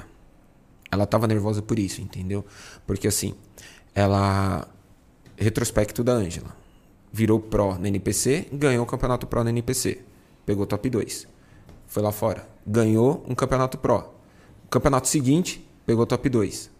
E agora ela tava lá contra essas meninas que tinha pego o top 2 contra elas e ao mesmo tempo já tinha ganho delas em outras situações.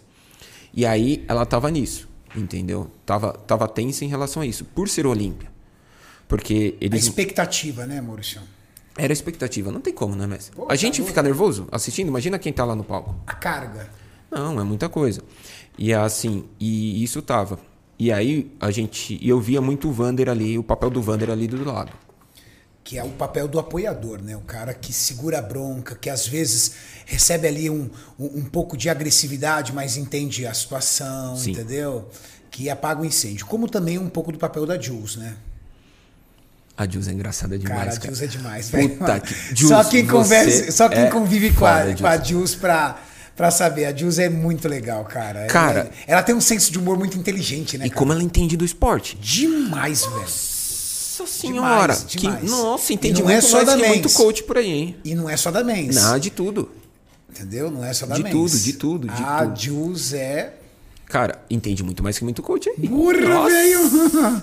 A Jules é fera. A Jules tá perdendo dinheiro. Se ela quisesse. Esse é uma baita coach. Nossa senhora, a Jules manja muito, muito, mesmo. E é legal de ver os adversários indo falar com ela. E ela ajudando as pessoas. Até assim. nas poses. Em tudo, em tudo, em tudo. A Jules é fera. A Jules é demais. E aí. Porra, Jules, eu nem fui tomar cerveja com você lá depois do Olímpia. A gente ainda, ainda vai tomar uma, Jules. Mais uma pergunta, Mauricião. E o Kaique? Ele estava ali tranquilo? Não estava? Sim, o Kaique é, um- é uma máquina, né, cara? Sim, total. O Kaique é uma máquina. Então, Máquina, assim. Eu, eu comentei esses dias. O Kaique é um dos atletas mais completos que eu trabalhei na minha vida. E olha que eu já trabalhei com muito atleta. O Kaique é uma máquina. O Kaique, ele é. Ele chegou com a mentalidade assim: eu fiz o 100% mesmo.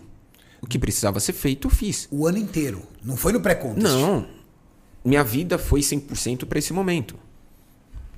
E ali, tanto é que quando a gente estava no México, ele falou, a gente até gravou. Eu fiquei com medo de encher mais, de perder a minha a definição do condicionamento, assim. Ele estava com medo de perder o condicionamento e não encheu tanto, que acho que foi até por isso que ele ficou em top 6 e não avançou mais algumas algumas posições. Mas assim, o Kaique tava não é triste, cara. Ele tava chateado, porque ele sabia que poderia mais ali. Tanto é que no México ele falou pra mim que eu subi 85%. Hoje eu vendo como eu tô agora no México, eu subi 85% no Olímpia. Ele sabe que o físico dele poderia estar melhor por uma questão de finalização. Na finalização. Manobra de água, sal, carboidrato. Ele falou que tanto é que no México o evento atrasou mais de duas horas lá pra eles subirem. E aí, tipo, toda hora falavam, ah, não sei o que, acho que vai mais uns cinco minutos. Então todo mundo começava a aquecer. Puta, então todo mundo, então todo mundo aqueceu umas três vezes antes do aquecimento mesmo. Então isso para um atleta, Depleta. galera, a- os caras fazem o carb up pro aquecimento, né, Renato? Então na hora do aquecimento que vai tudo pro músculo, que ele vai subir cheio pro campeonato, pro, pro palco. Não dá pra ficar se aquecendo aí duas, três horas. Você entendeu? E aí foi uma das coisas que aconteceu. E aí, lá no Olímpia, ele falou que ele estava 85%, que ele poderia ter, ter subido mais. E ele estava chateado com isso. Sabe assim? Tipo, Cara, você trabalha o ano inteiro e saber que uma finalização não te fez entrar 100%, ou seja, uma estratégia. Não faltou cardio, não faltou treino, não faltou dieta. Foi uma questão da escolha estratégica do coach dele. Como não vai ficar chateado? não. E aí o que, que acontece? É, muita gente fala que o Kaique é arrogante. Ou, ah, Arrogante. Muita gente não. Não, Muita alguns. gente não. Algum, É, falam. Pouquíssimas pessoas que falam essa besteira, Alguns. porque isso é pensamento de perdedor, né? Alguns hatezinhos É muito falam. engraçado. O perdedor, o vitimista, o coitadismo não aguenta ver pessoas determinadas e seguras. O que, que faz de um homem ser seguro? Plena convicção de que ele fez tudo. Esse é o primeiro ponto. Segundo, acreditar que você pode. São os dois grandes aliados da convicção. E ainda pegaram um trechinho do podcast que ele foi e cortaram só, um- Só, só a parte. Só aquela parte que interessa. Toda a parte que ele deu maior moral para os atletas brasileiros, Não. que ele, o tanto que ele admira eles, a que moral que, ele deu pro. Diogo, a moral que ele deu pro Felipe Franco, a moral que ele, que ele deu para todos os atletas que estão com ele, nada. Cortaram só um Só aquele trechinho. É só aquele trechinho. E aí colocaram. E assim, e, e isso daí é, é que é complicado, mestre. A, a pessoa que é pública, ela, ela recebe 200, 300, mil comentários bons. O comentário ruim machuca. E aí, isso, isso deu uma machucada no, no Kaique. Sim. Sabe assim? Por quê? Porque assim, tipo, ele falava, porra, é mentira isso. Eu não sou arrogante. Não é verdade isso que esse cara tá falando, porque não é verdade aquilo que passaram. Então, isso ficava, isso ele ficava chateado. E aí, porra, você acha que ele não vai ficar feliz com um amigo dele se dando bem? Lógico, ele é atleta. Ali no palco, ele queria ter ganho o campeonato. Ele queria estar ali no top 1. Quem é o cara que vai subir num Mr. Olímpia que não quer chegar entre os primeiros? Cara, mas Ah, ele, foi o não ser- ele foi o primeiro a dar parabéns pro Diogo. Foi a primeira coisa quando o Diogo voltou, ele fez isso. Eu perguntei pra ele qual que foi a primeira coisa quando o Diogo, que, que o pessoal top 5 desceu. Ele falou, cara, eu fui abraçar o Diogo. A primeira coisa. Isso que ele tinha acabado de competir. Ele não foi lá no apartamento tomar Não, banho, não, não. Ele ficou esperando o Diogo pra dar o parabéns e abraçar o Diogo. Subiram os top 10 da final, lá, desceram os top 10. Subiram os top 5 pra premiar. Os outros 5 que ficaram lá, ficaram lá, lá embaixo, do backstage. Quando os 5 que ganharam desceram, a primeira coisa que ele foi lá. Isso que ele é amigo de todo mundo lá. Mas ele foi primeiro no Diogo. Mas assim, aquele negócio. Ele ficou chateado pela galera falado da mentira. Assim, da forma, de uma forma mentirosa. De ter atribuído a ele um defeito que ele não tem. Exato, exato.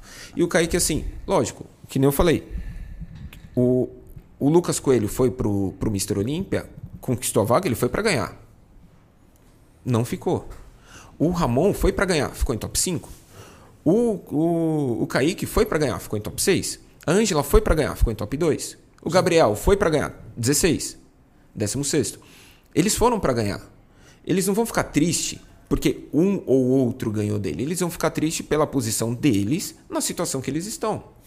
Hoje, se o Ramon fizer um podcast aqui e fizerem a pergunta pra ele, Ramon, hoje você vê algum atleta classic brasileiro vencendo você? Qual é a resposta que o Ramon tem que dar? Ele tem que falar, ele tem que falar assim, Não. não. Não, então, mas ele, se ele não falar, se ele Não, falar não, não, não, A resposta correta. o correto é não. Não, por quê? Porque no, na- no, Porque ele campeonato que teve, competiu com o cara e ganhou. no campeonato que teve, ele estava na frente. Mas o correto, o politicamente correto, ele falar, ele falar, não sei, não, ele é melhor, eu não É, sei. não, acho que não, não, Não, vejo.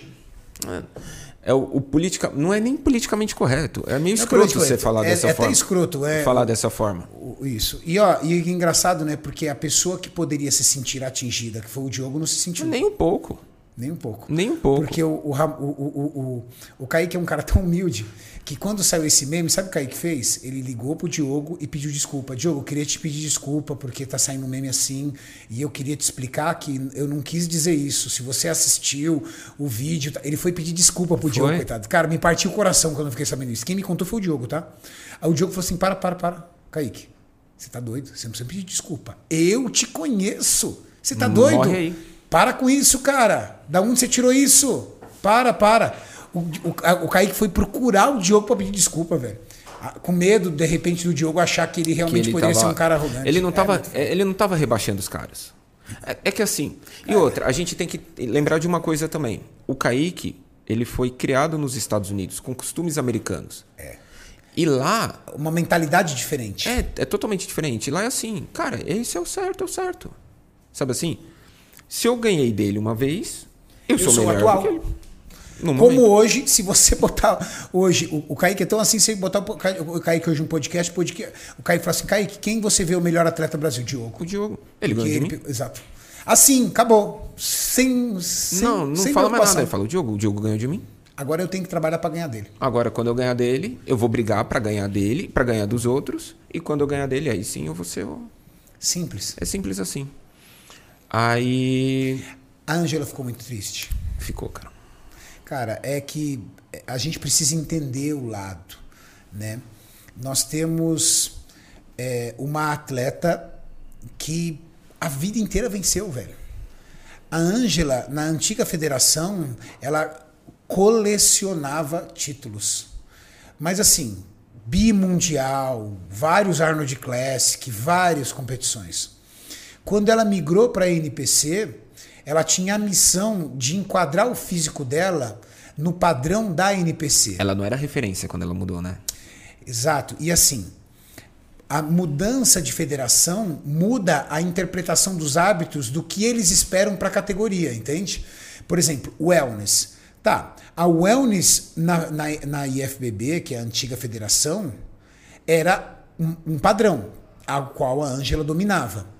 A wellness na NPC foi deixado muito claro, até se você observar ali no manual ali da NPC, quais eram os padrões. Nesses padrões, a Ângela ela era muito musculosa, principalmente em membros inferiores, glúteos e pernas, ao qual ela, tive, ela teve que reduzir medidas. Ela veio já. Então, tipo, já abala o atleta saber que ele vai ter que mudar o físico dele. O físico dele não é, vamos dizer assim, a referência. Já abala. Esse é um primeiro ponto. Um segundo ponto. É, dentro da história do que a gente vinha vendo do, do- da, da, da Wellness na NPC, já se desenhava que a- a- o grande combate ali seria entre a Franciele E ela. e a Ângela. As pessoas falavam na Yarishna, Maurício aqui de eu nunca botei fé na Yarishna. Eu também não. É principalmente depois que eu vi ela. Feia. Não, é que ela é feia, ela é, ela é muito hard, né? É, é um hard. físico mais hard, É, né? é agressivo. É um físico agressivo, Né? Ma- é. Aquela definição mais agressiva, aqueles músculos mais, mais vivos, né? Então, aí a gente, eu encontrei ela na academia na semana da. É simpática? Olímpia. Cara, com todo mundo super sorridente. Ela tava até no México lá, que ela tava, tinha uma linha ali de roupa. Super sorridente com a galera tal. Ela ficou, ela ficou pistola quando ela desceu do palco. Ficou brava. Ficou brava. Ai, Não gostou do quarto? Não. Porque assim, você vê como que ela tava na. No. No meeting. No meeting, não, na, naquela conferência, como chama? No conference. No conference. Não, ela tava super segura. Nossa, ali ela tava. E ela, não, e ela deu um show, cara. Ela mandou muito bem no conference. Lógico, ela chamou atenção pra ela. Chamou, porque primeiro pelo domínio da língua, que foi muito bom. Apesar que a Franciele representou muito Falou bem. muito Nossa, bem. a Fran representou muito bem ali. A Ângela se perdeu um pouco no inglês, então não conseguiu ali, até porque estava nervosa, tadinha. Então ela estava nervosa, ela não conseguiu ali se expressar muito bem no inglês. A Fran foi ali, se, se articulou super bem. E ela Não, ela. veio, ela veio, peitou, ela peitou E ali. ela ia para um lado, ia para o outro, e chamava de uma, chamava de outra, e falava tal. Ela puxou a responsabilidade para ela. Puxou. Só que ali, na hora que ela subiu no palco, que ela entrou, que ela deu uma voltinha tal, lá já pra subir, ali eu falei. Hum, Já me- meteram no cantinho eu falei ali, né? hum. Não, na, na, naquela primeira entradinha. Na hora que Ah, ela na virou- apresentação. Na apresentação individual. Na hora que ela entrou, eu fiz. Hum, Não tava legal. não tava bem. Não tava bem. E eu acho que eu acho que ela poderia até ter ficado umas, umas a mais. Mais pra trásinha, né? É. Mas ali eles não iam deixar top 5 Brasil ali. Eu prefiro mil vezes o físico da, da Justitarra do que a dele. Uhum. Pra mim, a Justitarra. Nossa, felicidade, Gil, top 5, hein? Você é louco, velho. Nossa. A Justitarra hoje é a quinta maior atleta wellness do mundo. E cara, e eu tava conversando. Parabéns, viu, Ju? E eu conversei com ela, até no, coloquei no nosso vídeo lá. Ela, ela tinha uma lesão grave, né? Ô, louco, ela voltou tem uns dois anos, mais ou menos. E ela voltou de uma. Eu não sei se é uma protusão discal, algo muito sério É. que ela tinha, que impedia ela de fazer bons treinos. Ela, ela não conseguia treinar glúteo. É. E pra wellness. E aí foi que ela me falou, que ela chamou o coach dela e falou assim: não, eu quero só voltar a treinar um pouco que eu gosto de fazer, eu amo fazer. Ele falou: não, eu só aceito te treinar se você aceitar competir. Que legal. Aí falou: vamos, tudo aí, meu. Tá onde tá? Hoje ele é top 5 mundo. top 5 mundo. E aí, cara, a gente trabalhou com a Fran, tudo, então ela, o marido dela, são, nossa, a cara, Fran, cara. Uns, do, uns doces, É indiscutível. dois. A Exato. Fran é um doce de pessoa. O marido dela é um cara super legal, o Sérgio. Nossa, são, William são, Sérgio. são incríveis. Cara, demais eles. E aí a Ângela ficou, Ficou muito abatido. ficou, ficou triste. Claro, ela foi pra ganhar. Ela não foi pra perder. Ela não foi pensando, ah, você top E é uma 2. grande campeã, né, cara? É uma pessoa acostumada com vitórias. E bom, e bom que ficou triste com o top 2. Porque se tivesse ficado super feliz com o top 2, então ela já não tem mais a garra que ela tinha antigamente de querer vencer. Exato. Agora é trabalhar pra ganhar ano que vem. É isso. Mas ela ficou bem chateada. Eu tava do lado do Vander na hora que. Que anunciaram? Você tava Na hora do que Vander? anunciaram. Nossa, o Vander deve ter ficado Cara, muito assim, mal também, cara. Começaram a Porque o anunciar. Vander é um cara que vive, assim, 100% o sonho da Ângela, né? Tipo, o dia que a Ângela virou pra ele e falou assim, eu tenho o sonho de ser Mister Olímpia, virou o sonho dele. Acabou. Vamos fazer tudo o que precisa ser feito pra isso do acontecer. Então o que que acontece? Na hora que chamou todo mundo pro palco, cara, é que assim, eu vou ficar em pé pra mostrar, mas ele ficava assim, ó. Ele ficava assim, passando a mão. Coitado. E assim, apertando as mãos e puxava e apertava. Isso perto do- de chamar. Não, Ou isso- na hora da premiação. Não, na hora da. Que eles fizeram um segundo round de confronto. Ah, tá. Na hora da premiação. na- antes da premiação. Fizeram mais um round de confronto. E Aí ele tava chamou, assim, top e ele cinco. assim, apertando aqui assim tal. Ele vai, vai, não sei o que tal. Ele, ele gritava pra ela, pra ela, pras poses tal. E aí na hora que foi lá, na hora que chamou as duas pro centro, que o Bob, eu não lembro o nome dele, o, Bob Tiquerilo. É, é- é Bob Tiquerilo. o que o que anuncia lá, né? É, o, Bob Tiquerilo. o mestre de cerimônia lá.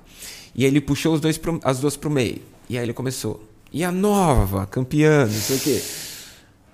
E ela tá de biquíni vermelho. E as duas de biquíni Ah, vermelho. desgraçado, ele fazia isso. Fazia. E assim, e eu assim, com a câmera, eu não sabia, eu com a câmera na, pro, pro Vande e olhando pra frente. Com a câmera pro Vande e olhando pra frente. Com a câmera pro Vande. Ah, você tava filmando a reação do Vande? Do Vande.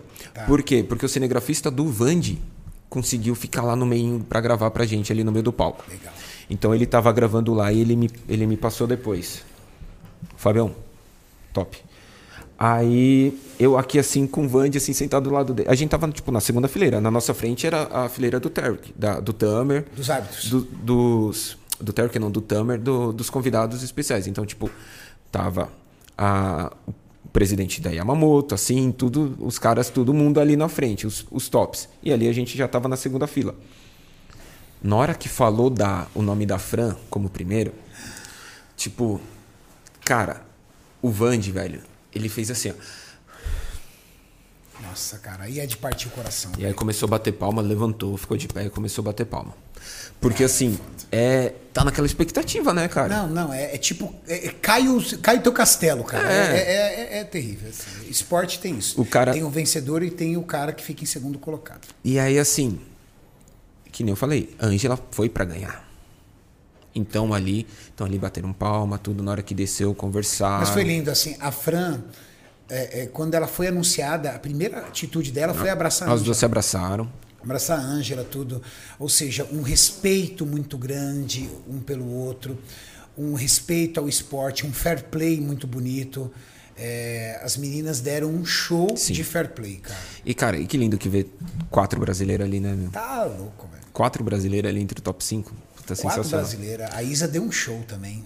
O físico da Isa muito encaixado. Muito Isa encaixado. Pereira. Muito encaixado. E ela é menorzinha, muito encaixado. E aí, uma coisa legal que eles anunciaram, ano que vem, o próximo Olímpia, as Wellness vão pro palco principal. Olha. Eles anunciaram. Vão pro palco principal, porque as prévias e as finais foram no palco da Expo. Sim. E aí no palco principal, que vai ser ano que vem vai ser Las Vegas, Ano que vem vamos para Las Vegas, então. ano que vem Las Vegas. Em dezembro, né? Então, eu não sei a data ainda, vai ser dezembro? Dezembro, já confirmaram. Vai ser dezembro. Então, para os atletas como o Ramon, por exemplo, e outros atletas que. O Diogo e outros atletas. É que eu acho que a, a Mens. A Mens precisa se classificar. Mas o Diogo vai, vai competir agora em outubro já está classificado. Para mim, o show é dele. Então, Diogo, que praticamente está classificado, Kaique, que está classificado, Ramon, que está praticamente classificado aí. É, esses atletas é, já têm uma vantagem. Eles tão, terão um ano inteiro para se preparar. Para se preparar. Os É. outros atletas vão ter que trabalhar ainda para conseguir a vaga para então. Muita gente com dúvida se se o Ramon ia estar classificado para estar tá dentro do top 5. É, Precisam assim, ter 25 shows profissionais no ano só em janeiro categoria, nós saberemos. quando sair o calendário. Só em janeiro. Porque que acontece? O top 5 classifica o atleta automaticamente para o Mr. Olímpia do ano que vem, desde que você tenha menos de 25 shows profissionais. Porque são 27 atletas. Se tiver menos de 25 shows profissionais, o Ramon já está classificado. Se tiver 25 shows profissionais ou mais, aí o Ramon tem que buscar a vaga no Olímpia. E quem já é campeão do Olímpia tem vaga vitalícia. Então, por exemplo, Acabou. a, Vitalícia mesmo, tá? a, Isa, a Isa Pessini, ela, ela pode não ganhar nenhum show durante vida o ano. inteira. Ela vai estar lá. Se o vai, se o Jay Cutler quiser voltar, ele não precisa ganhar no Campeonato Pro. Ele já foi campeão, ele pode pode voltar lá, entendeu? Acabou. Foi o que aconteceu com o Phil Riff. Phil Riff não fez nenhum campeonato antes, foi direto pro pro Mr. Olímpia no ano passado. E aí, ano que vem, as meninas vão estar no palco principal. E que palco, cara. Puta. Absurdo, né? Ali é palco, né? O palco de, de Vegas era muito bonito, lógico. Era o palco do Olímpia era muito lindo. Mas, cara, o Tamer fez um negócio absurdo lá, É Renato. mesmo? Nossa, cara. Ô, Renato, parecia esse paredão aqui, assim, ó, só de LED, assim, ó, tipo, de, de telão, assim, que tudo comunicava. Do nada o telão subiu e os atletas aquecendo atrás. Nossa. Cara, que show, cara, que show. Tamer que show. arrebentou, né, cara? Que show. Nossa, absurdo, absurdo. Para você que de repente não sabe, o Tamer, que é o presidente da Maceu Contest, ele hoje é o responsável pela produção do show do Mr. Olímpia, que por anos foram produzidos por outros executivos e hoje o Tamer é o responsável.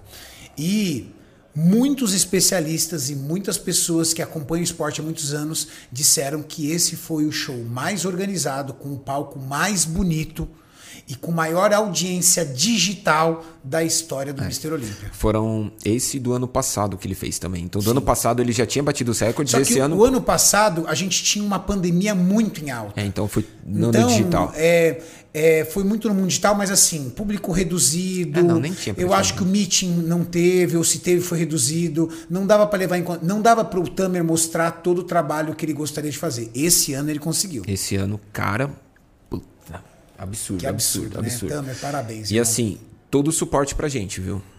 Não, Tamer... Todo o suporte para todos pra, os brasileiros. Quando a gente fala lá. pra gente, para todos os brasileiros. É, todos tá? brasileiros. Todos.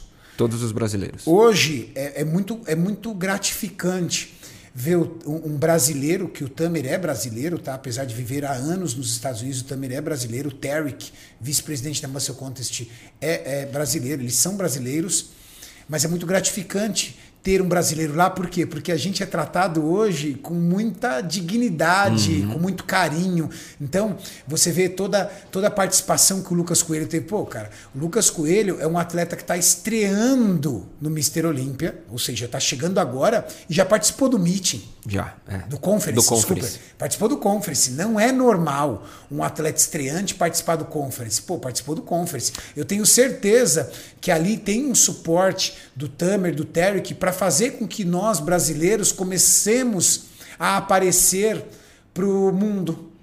Tá? Porque quantas pessoas não tiveram a oportunidade de conhecer o carisma e a irreverência do Lucas Coelho? Quantas pessoas não tiveram a oportunidade de assistir Ramon Dino ali no palco? Cara, o Chris, o Chris Bumstead sabe da história do Ramon, porque toda vez que ele coloca o Ramon, ele bota o símbolo de dinossauro. Ele já coloca o dinossauro na frente. Então, alguém disse que esse é o apelido dele. Cara, vou falar um negócio. Na pintura. Ah. Seguinte, o que que acontece? O Ramon chegou na pesagem, tudo certinho tal, beleza. À noite ele foi lá pro quarto. Tá. Já dele, depois do meeting, foi descansar. E a pintura? Falei, puta, cara, a gente tá aqui em cima da hora, cadê? E a pintura? O que, que a gente faz? Liguei pro, pro Marcão, à noite lá. Grande Marcão. Marcão, vai. Marcão Protama. Ele tava lá? Não. Ele não tava lá. Aí ele chegou para mim e falou: vai lá no balcão, pode ir lá, porque o nome dele já tá lá reservado pra gente fazer a pintura. Falei, beleza. E marca lá com o pessoal. Cheguei lá, não tinha ninguém no balcão. Porque tava tendo campeonato e o pessoal tava lá no backstage para retocar. A tinta oficial do evento era Protan? Era Protan. Tá. E aí eu peguei, fui até o. Atravessei a rua lá, fui até o centro de convenções. Na hora que eu tava entrando lá no centro de convenções, eu vi o casal que é dono lá da Protan. E eu já tinha conhecido. A gente Stacy. Tinha, eu não lembro, né? Que é um altão e uma baixinha. Stacy. A gente conheceu eles lá na Colômbia. Eu lembro deles lá na Colômbia. Putz, eu não lembro deles. Eu, le... eu sei do Stacy porque ele me chamou tem pouco tempo. A gente. Ah, não sei se é Stacy o nome dele. Eu sei que a, a, a baixinha e uma alta lá que a gente conheceu com o Marcos lá na, lá na Colômbia. Hum. E aí eu vi eles. Na hora que eu vi eles, eu fui correndo. Aí já Ainda bem que meu inglês dá aquela arrastada. Aí fui lá, chamei eles, falei: "Olha, eu trabalho, eu sou do Brasil, tal, e eu tô falando com o Marcos lá do Brasil, e ele pediu para fazer tal, tal, tal coisa". Ele falou: "Pera aí, chama essa menina aqui no WhatsApp, a Elisa". Elisa é a menina que passa no, no vídeo pintando o Ramon, que brinca, a gente brinca com ela. E aí eu chamei ela no WhatsApp, ela falou: "Não, pode ir lá às duas e meia". Eu falei: "Perfeito". Então consegui fazer com que o Ramon fosse pintado lá às duas e meia. Então a gente marcou a pintura, marcou a, a segunda demão, tudo para ele. Na segunda demão, Chris Bumstead estava lá na sala de pintura. Na segunda demão, Chris? Estava. O Ramon, assim, a sala ela tinha oito cabines de pintura. Quatro daqui, quatro aqui. Não, na verdade eram quatro cabines de pintura e duas de secagem. Então eram oito cabines que estavam lá. Então tinha duas cabines de pintura aqui e duas aqui. O Ramon veio para essa daqui do ponto esquerda. O Cris estava da, na, ponta, na ponta direita, do lado do Breon, pintando. Então tava o Breon, o Sebum e o Ramon aqui. E o Sebum tava com o cinegrafista dele, um japonesinho. Tá. Cara, o cinegrafista do, do Cebon veio umas três vezes passar pela gente, assim, para tentar ver o Ramon. Umas três vezes. Tipo, ma- Cara, alguém assim, mandou, né? A gente sabe quando a pessoa vai atrás pra ver. Vai dar uma pescoçada. A gente sabe. Dá uma olhada no shape daquele cara lá. A gente sabe. Não é, o cara não vai passar três vezes olhando pro teto assim, não tinha nada pra olhar ali. Na sala do lado não tinha nada. Tava Ele tudo foi, ganhar, fechado. ele foi ganhar alguma coisa. Só que na hora que ele chegava, eu via ele vindo, eu pum, parava na frente, assim, cruzava os braços assim e falava: Não, aqui tá de boa, a gente tá E- tranquilo. E, e você com esse shape quadrado, você não, cobria- tampava tudo, tranquilo. Tampa- tampava Não. a cabine Ô. Renato, você falou que eu tô magro, eu tô no shape. Eu tô, eu tô tranquilão. Aí o cara veio umas três vezes pra tentar olhar, cara. Umas Ganhando três vezes. Você, você tava lá, tá? Assim. É, você sentia o, o, o Chris Bumstead incomodado com o Ramon ou achando que o Ramon não era um competidor ali pra ele? Porque tem algumas, algumas, alguns momentos que a gente observa que dá a sensação de que o Chris olha e fala assim, cara, esse cara tá chegando. Então, no palco a gente viu isso, nas imagens do- de backstage e algumas imagens do palco. Não, mas ali, você não. tava ali no backstage, não tava? Então, ali. Não, eu não tava no backstage do Olímpia. Ah, não pode. Não né? pode, lá não pode entrar. Lá não tinha como. Mas assim, até ali, por exemplo, a gente foi cumprimentar o Breon tal, o Breon meio que cagou. É, o Brão meio mala, né? Mala, mala. Cagou, tipo, ah, cumprimentou e foda-se, foi pra lá.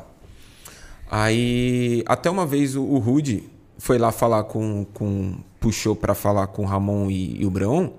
Foi cumprimentar, ele falou. eu- o Breon não deu nem bola pro Rude. Sabe assim, o, o Rude ia falar com ele, ele ficava meio assim e tal. E ele tentou ó, apresentar o menino aqui e tal. Ele ah, meio que cumprimentou tal. Ele nem, nem bola deu e ficou olhando pra frente Deixou falando. assim, sabe? E só que na hora que o cinegrafista foi lá ver, foi a hora que eu fiz. Hum, ele, sabe, conhe- ele sabe quem é o Ramon. ele sabe. Na hora que o cinegrafista foi lá, eu falei, ele sabe. Ali foi. O foi a- Ralph Diesel, gente boa? Nossa, tranquilão também. Dentro do meeting, Sossegado. você viu algum atleta assim que você fala, pô, esse atleta aqui é mala pra caramba, ou não, esse aqui, cara aqui tem um carisma do caramba. No meeting ou no Mr. Olympia, em algum momento? Algum que te trouxe uma ótima impressão ou não te trouxe? Cara, o Huff, o Huff Diesel, ele tava ali do lado do, do Ramon. Gente boa, falava, puxava alguma coisa, brincava com todo Gente mundo. boa. Tranquilaço, de boa com todo mundo. É, O Keone, cara mais fechado, eu vou falar desses caras mais conhecidos. Keone mais fechado. O Nick Walker também, ele não era um cara de que dava pra ver que ele era mais divertido, assim. Mas que nem você falou. Eram os caras que estavam assim, mais concentrado possível. Ali não era hora pra. Não, não, não dá pra julgar a personalidade Não. do cara. É que às vezes cria uma situação que você pode falar ou não. A gente, tipo, que nem eu falo. O Sebum, Ah, o Sebum pra mim ele é foda, velho. mil maravilhas ali. Mil maravilhas, cara. Ele, E, e outra. ele é um, ele é um baita embaixador mesmo. E outra. Tava assim, todo mundo mil maravilhas, mas tava todo mundo muito triste. Por conta Porque, por conta do Dabu. do Dabu, né, cara? Pô, Por conta do Dabu. Ali rolou muito comentário das causas mortes ali, né? Ficou uma fofocaiada danada ali, não ficou? Aí falam de tudo. Vieram falar pra mim que ele morreu de insulina. Cara, como ele podia morrer de insulina se ele tinha dificuldade pra bater peso e era véspera da pesagem, cara? Foi o mesmo que chegou pra mim lá. Não tem como, velho. De lá. Não tem como, sabe por quê? Na véspera da pesagem, tudo que o cara não pode comer, tudo que o cara não pode fazer é encher o rabo de carboidrato. Insulina é pra você comer muito. E ele tem dificuldade severa pra bater o peso. Então, mas foi. Falar que, fo- que, que, que, por exemplo, eu acho que foi uma situação natural, uma causa natural, mas o que poderia haver de ser só se fosse uso diurético, pela Agressivo, né? dificuldade de bater peso. Então, mas o que chegou lá de egípcios, de pessoas próximas, foi a questão de, de insulina. Insulina lenta. Certeza que não. Ele tava com maior dificuldade para bater peso. Não, não sei. É, Mas foi triste. Tanto é que, meu, o discurso do, do Sebum foi muito foda falando foi, disso. foi daí. lindo, cara. Foi lindo, foi lindo. Foi emocionante. Um físico que te impressionou e um físico que te decepcionou. Você falou, caramba, no Instagram ele é muito melhor, velho. Cara, quem me, quem me decepcionou de físico assim ali na entrega foi o Winkler. Na, na verdade, decepcionou. É que, sei lá, parece que o Winkler não quer fazer dieta. É muito Cara, lasanha, né, Não, cara? ele chegou. Ele, não, cara. ele Pior do que tava lá muito- na Europa, porque na Europa ele já tava ruim, né? E ainda ficou top 2. É. Muito pior. Nossa. Nossa, muito pior. E, tipo, na hora que tava, assim, a gente conseguia ver as câmeras lá dos bastidores, esses negócios, Renato, velho. Renato. Barrigona caindo na esquina, né? Nossa, cara, e relaxadão tal, não, não fazia as coisas. Esse cara, um físico que, cara, é muito da hora, é do Huff Diesel, cara. Baita É. físico. Puta que físico. Pousando ainda mais, né, cara? Cara, dele, dele para mim é um dos físicos mais bonitos que tem. E é pequenininho, né? Cara, e ele é baixinho. Baixinho. A perna dele não é muito grande, mas corta muito. Só que ele posa muito Ah, bem. Então, desgramado. cara, tudo encaixa muito. Vou te falar do um que cara que falam muito, mas assim eu não vejo. Lógico é foda. Ai, Maurício não é, não, é, a maioria. A sua percepção, até porque você já, já cobriu tantos campeonatos. Por exemplo, o, cab o cabroneiro, o físico, as costas dele é absurda. Só que assim, não é aquele físico que faz. Impressiona. Ah, não, é aquele físico encaixado. Encaixado, mas nada Entendeu? absurdo, né? Se ele chegar com aquele físico encaixado e os outros não tiverem, não tiver ninguém absurdo, ele vai ganhar. Mas quando tem os outros que são acima da média, O Eu- Zancanelli, num, num podcast, eu acho que foi no podcast do, do Rubens com o Caio Botura, ele disse que o cara mais impressionante do backstage era o Ramon. Que os outros caras, que uma, uma percepção que ele teve, que, que foi positiva pro, pro Zancanelli, é, participar do Mr. Olympia, perdeu medo. Do tipo, cara, os caras não são imbatíveis. É. Os caras não- não é assim, olha e fala assim, sem chance pra mim. Não, não, não. Os caras são seres humanos como eu e dá pra pegar assim. não é um cara que acabou de virar pro e vai contra o Big Ramy. Não. É tipo, cara, é porque olha no Olímpia, você olha e fala assim, ah, mano, será que dá? Ele falou assim, não, dá sim, dá sim. E ele disse, falou assim, ó, pra vocês terem uma ideia, um dos físicos mais impressionantes do backstage era o próprio Ramon. E ele falou assim, as pessoas olhavam pro Ramon assustadas. Olhavam a- assombrados. Os próprios atletas, que já eram competidores antigos do Olímpia, olhavam assombrados. Aquele mesmo, o Lord Jones lá, o Brian Jones, que meio que deu uma cagada também pro Ramon antes do palco, depois lá na- no aquecimento já entrou em choque Já entrou em Ramon. choque. Não, assim. Cara, é, é incrível, porque assim, a gente tá todo dia com o Ramon. A gente sabe que o shape dele é incrível. Só que na hora quando você coloca ele do lado Dos dos, melhores? caras, você fala, porra, esse daí é o Mr. Olympia. Aí você olha e você fala, rapaz, Dá pra pegar, hein? pô, não, não tá longe, né? Não tá longe, né? Não, não, é que assim, é, é incrível isso, porque assim, a gente vê o Ramon todo dia ali. E a gente vê, por exemplo, porra, a perna, Ramon, a perna, Ramon, marca a perna, vira a perna, vai, não sei o quê. E na hora que ele chega lá, que na hora que ele chegou no palco, que ele colocou a mão pra trás aqui assim, pum, e travou, Putz, naquela velho. falou, caralho, embaçado, moleque", velho. falou, já chegou com o, car- com o cartão cheio, assim. Chegou fibrando tudo. Na hora que ele foi. Na hora que chamaram ele no, no primeiro call-out, ali foi absurdo, né? Que a galera toda gritando demais. Na hora que ele chegou, duplo bíceps, que ele fez o crucifixo aqui assim, ó. Nossa, e ele colocou a mão na frente de todo mundo. Colocou, ele meteu a mão na cara do pobre do Sebum. O Breon, o Breon ali, o Breon, na hora que ele fazia assim, o Breon ficava aqui atrás, assim. E o, e o Breon fazia, né? Faz a. Sim, o crucifixo. mas não dava, não. Na hora que chegou, o Breon nem fez mais o Pô, crucifixo. deixa pra lá, mano. Eu tô, de boa. Tô de boa aqui com esse crucifixo. Nem gostava dessa pose Não, mesmo. Tanto é que no pose down, a primeira coisa que o Ramon fez foi lá na frente, foi tum, fez Mas o ficou muito crucifixo. louco, cara. Aquele crucifixo que ele fazia, velho. Você tem aí, Hugo, crucifixo do Ramon? Vai ser difícil você achar, mas vamos ver se você acha. Enquanto você vai procurando aí. Não, cara, porra, aquela. Na hora que chegava. E era muito louco ver ele ali no Cara, palco. é- Era, era um misto. Era um misto de, de. Você via pra ele, era um misto de emoção. Que na hora que falava assim, pô, mas eu vou pausar, tal, tal, bravão. Na hora que parava, ele, a gente via a pureza do Ramon de novo, sabe? Tipo, porra, eu tô aqui. Do... E na hora que ele dá aquela. Não, ele o tempo todo dava moral pro Cris. Não, na hora que ele chegava, fala, tipo, pô, quem tá aqui do meu lado? Tá aqui assim. Tá. É muito Cara. louco, porque assim, a gente fala, mano, é o Ramon, velho. Ele é o nosso assim, Ramon que ó, tá ali. tipo- Tipo, ó, quem tá aqui do lado. Aquela hora ele tava apontando pra quem? Era pra pro... você? Não, Não, não.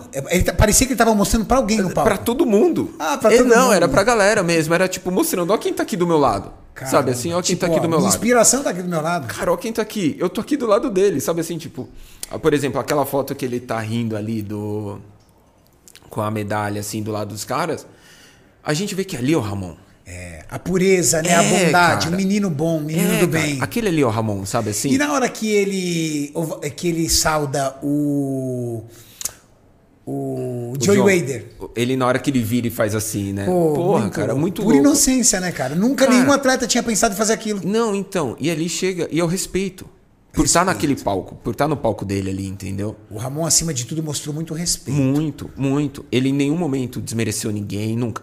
E ele nunca. E assim, cara, acho que a gente nunca falou nisso. O Ramon nunca gostou de nenhuma comparação, Não. de algum momento que, tipo, Ah, vai. Não, não, não que vai denegrir, mas que pode colocar uma outra pessoa. Não, ele nunca nem gostou disso. A frase certa é o seguinte: você quer deixar o Ramon irritado? É se você colocar ele numa posição acima de outro atleta. Ixi, aí ele fica nervoso. Aí ele fica bravo. Aí ele fica bravo. Cara, mas assim, ele nunca nem gostou que a gente falasse qualquer A coisa. gente Fala, mesmo. Ah, não, porra, você tá melhor do que. Não, não fala isso, cara. Não é certo isso, entendeu? Ele... Eu lembro do Edu, é, na Europa, o Edu virou e falou assim: é isso aí, mano. Eita lasqueira, velho. Da hora, velho. Olha que da hora. Olha o sorrisão do moleque. Sorrisão. é muito louco, né, velho? É muito louco. O tamanho das coxas, velho.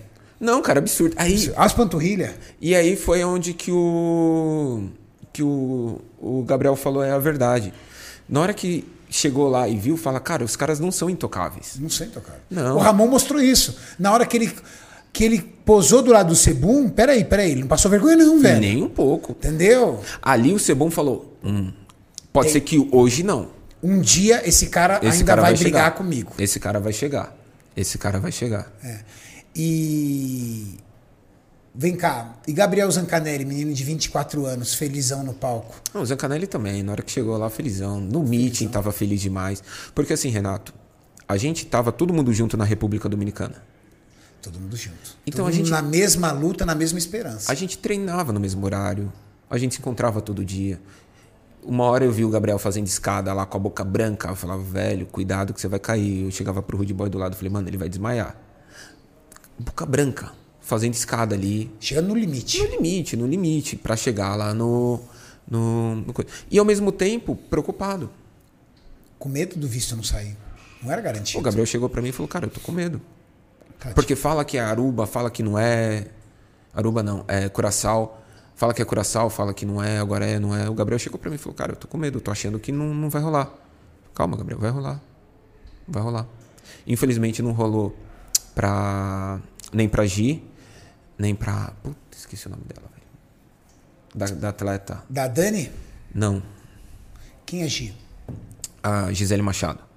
Mas ela tentou? Ela, tent... ela tava lá na República Dominicana Ela tentando. estava na República Dominicana. Tava. Só que ela não tava pela Visa Plane. Ela tava tentando ir por ela lá através. Ah, ela, ela viu que nós fomos pela Visa Play e falou assim: opa, vou por lá também. Vou por lá, vou tentar fazer. Não consigo. Não lá. conseguiu dar entrada na não, não documentação. consigo dar entrada na documentação. Tá. E a. E além da Gisele, quem mais? Pô, ah, cara, não Bikini lembrar. Wellness, Não, ela é o. Ela é, ela é o Womans. Womans. Womans. Ela é o Womans. Não é a Dani Castilho, né? Não. Porque eu não vi a Dani Castilho também. Perdão, ela assiste a gente, cara. Não lembro. Minha memória tá, tá ruim. Tô cansado. Tô, tô maquiado aqui, mas aqui tá tudo. Isso é verdade. Ah, então, elas não conseguiram. E aí lá ele tava preocupado, porque assim, tava chegando perto, tava chegando perto, tava chegando perto. E aí depois o Donaire chegou, o pessoal da Integral chegando, todo mundo junto lá, a gente lá da Max junto. Tava todo mundo preocupado, porque não dependia mais de ninguém. Ali, todo, todo o esforço que as empresas poderiam fazer foi feito. E na hora que os dois chegaram, que os dois estavam lado a lado do meeting, que tava assim, tipo, duas cadeiras também de diferença, do Gabriel e do coisa, tava, dava pra ver ali. Falou, porra, aí chegou lá, aí dá aquele abraço, fala, mano, conseguimos. E não era um assim, consegui. Tava todo mundo ali se abraçando, falando, Conseguimos. Porque todo mundo viu a luta um de cada um ali, entendeu? E outra, pro atleta, ah, o Ramon ganhou do Zancanelli, ou se o Zancanelli tivesse ganho do Ramon. Não seria legal para nenhum dos dois ali se um dos um dos um do o outro não teria ido.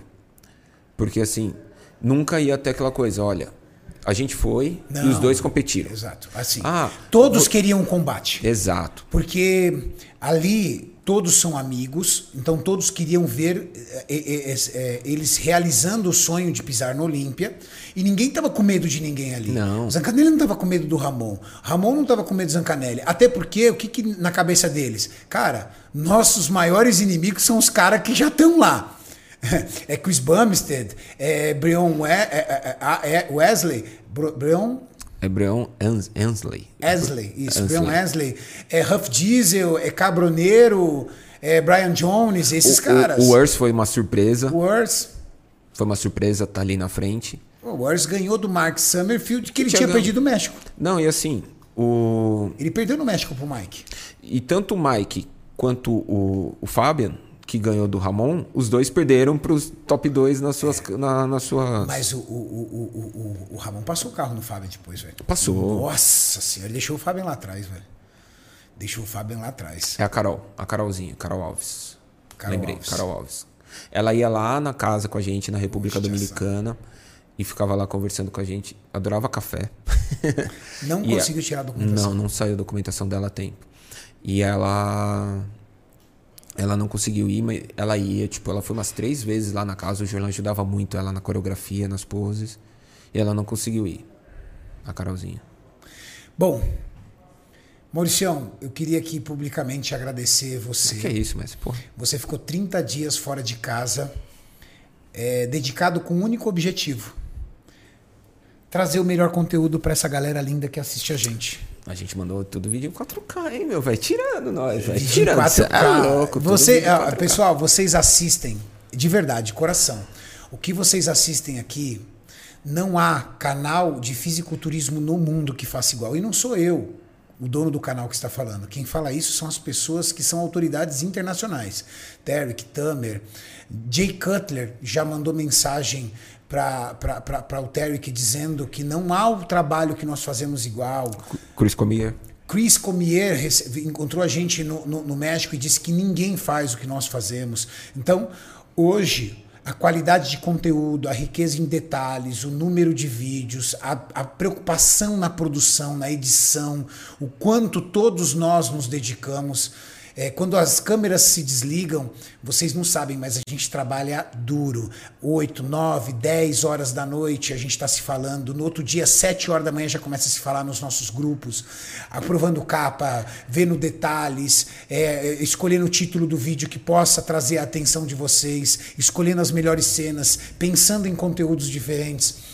Hoje, o que nós fazemos é algo muito sério e dedicado para que vocês possam, através do nosso canal, mudarem o seu estilo de vida motivados pelo nosso esporte. Todos têm um objetivo pessoal, às vezes é emagrecimento, um pouco de massa muscular, a estética do físico. E o que nós queremos? Fazer com que o nosso esporte se torne a maior motivação. E a gente precisa fazer um agradecimento público aqui de forma incrível à Max, né, cara? Porque, meu, Cara, a Max, ela me dá literalmente carta branca para as coisas. E não poupa esforços. Não, nem um poupa pouco. esforços, nem um cara. pouco, nem um pouco, nem um pouco. Assim, é, eu, sou, eu sou muito organizado nas coisas, mestre. Assim, tipo, é, custos, gastos, as coisas. Eu não, eu não vou para passeio, que nem eu falei. Somos profissionais, Maurício. Eu, eu, eu Quem é saí- profissional tem respeito com o dinheiro da empresa. Eu comecei a trabalhar no dia 15, a hora que o táxi foi me buscar lá em casa. E eu parei de trabalhar às 20, o- no dia 15 de setembro, e parei de trabalhar no dia 18, às 9 horas da noite. Foi no horário que meu avião pousou. Foi horário. Eu, eu comecei meu trabalho ali e parei meu trabalho aqui. Tanto é que o Beto me filmou uma vez eu dormindo lá no, no chão lá e, e, e postou. Porque minha cabeça é pro trabalho. Se eu tivesse gravando mais vídeos, porra, muito melhor. Mas assim, eu sinto que eu, que eu entreguei o que a empresa esperava, mais ainda, um pouco Que a o mais. público hein? merece. o que o público merece e eu não deixei nada, nem nada fugir da minha essência de trabalho, sabe assim? Tipo, eu não precisei fazer nada de errado para conseguir fazer as coisas darem certo. Não precisa, a gente não apela. Vocês podem perceber, a gente aqui não apela. A gente produz nossos conteúdos, tem entretenimento misturado sempre, porque é uma, é uma delícia Lógico. você também se divertir, mas tudo com muita responsabilidade. E a gente queria deixar aqui um agradecimento também à nossa Miss Olímpia, Franciele Matos, que foi a grande campeã desse Mister Olímpia entre todos os atletas brasileiros. Deixar o nosso parabéns a Ângela Borges, a vice-campeã wellness, que foi uma conquista incrível também.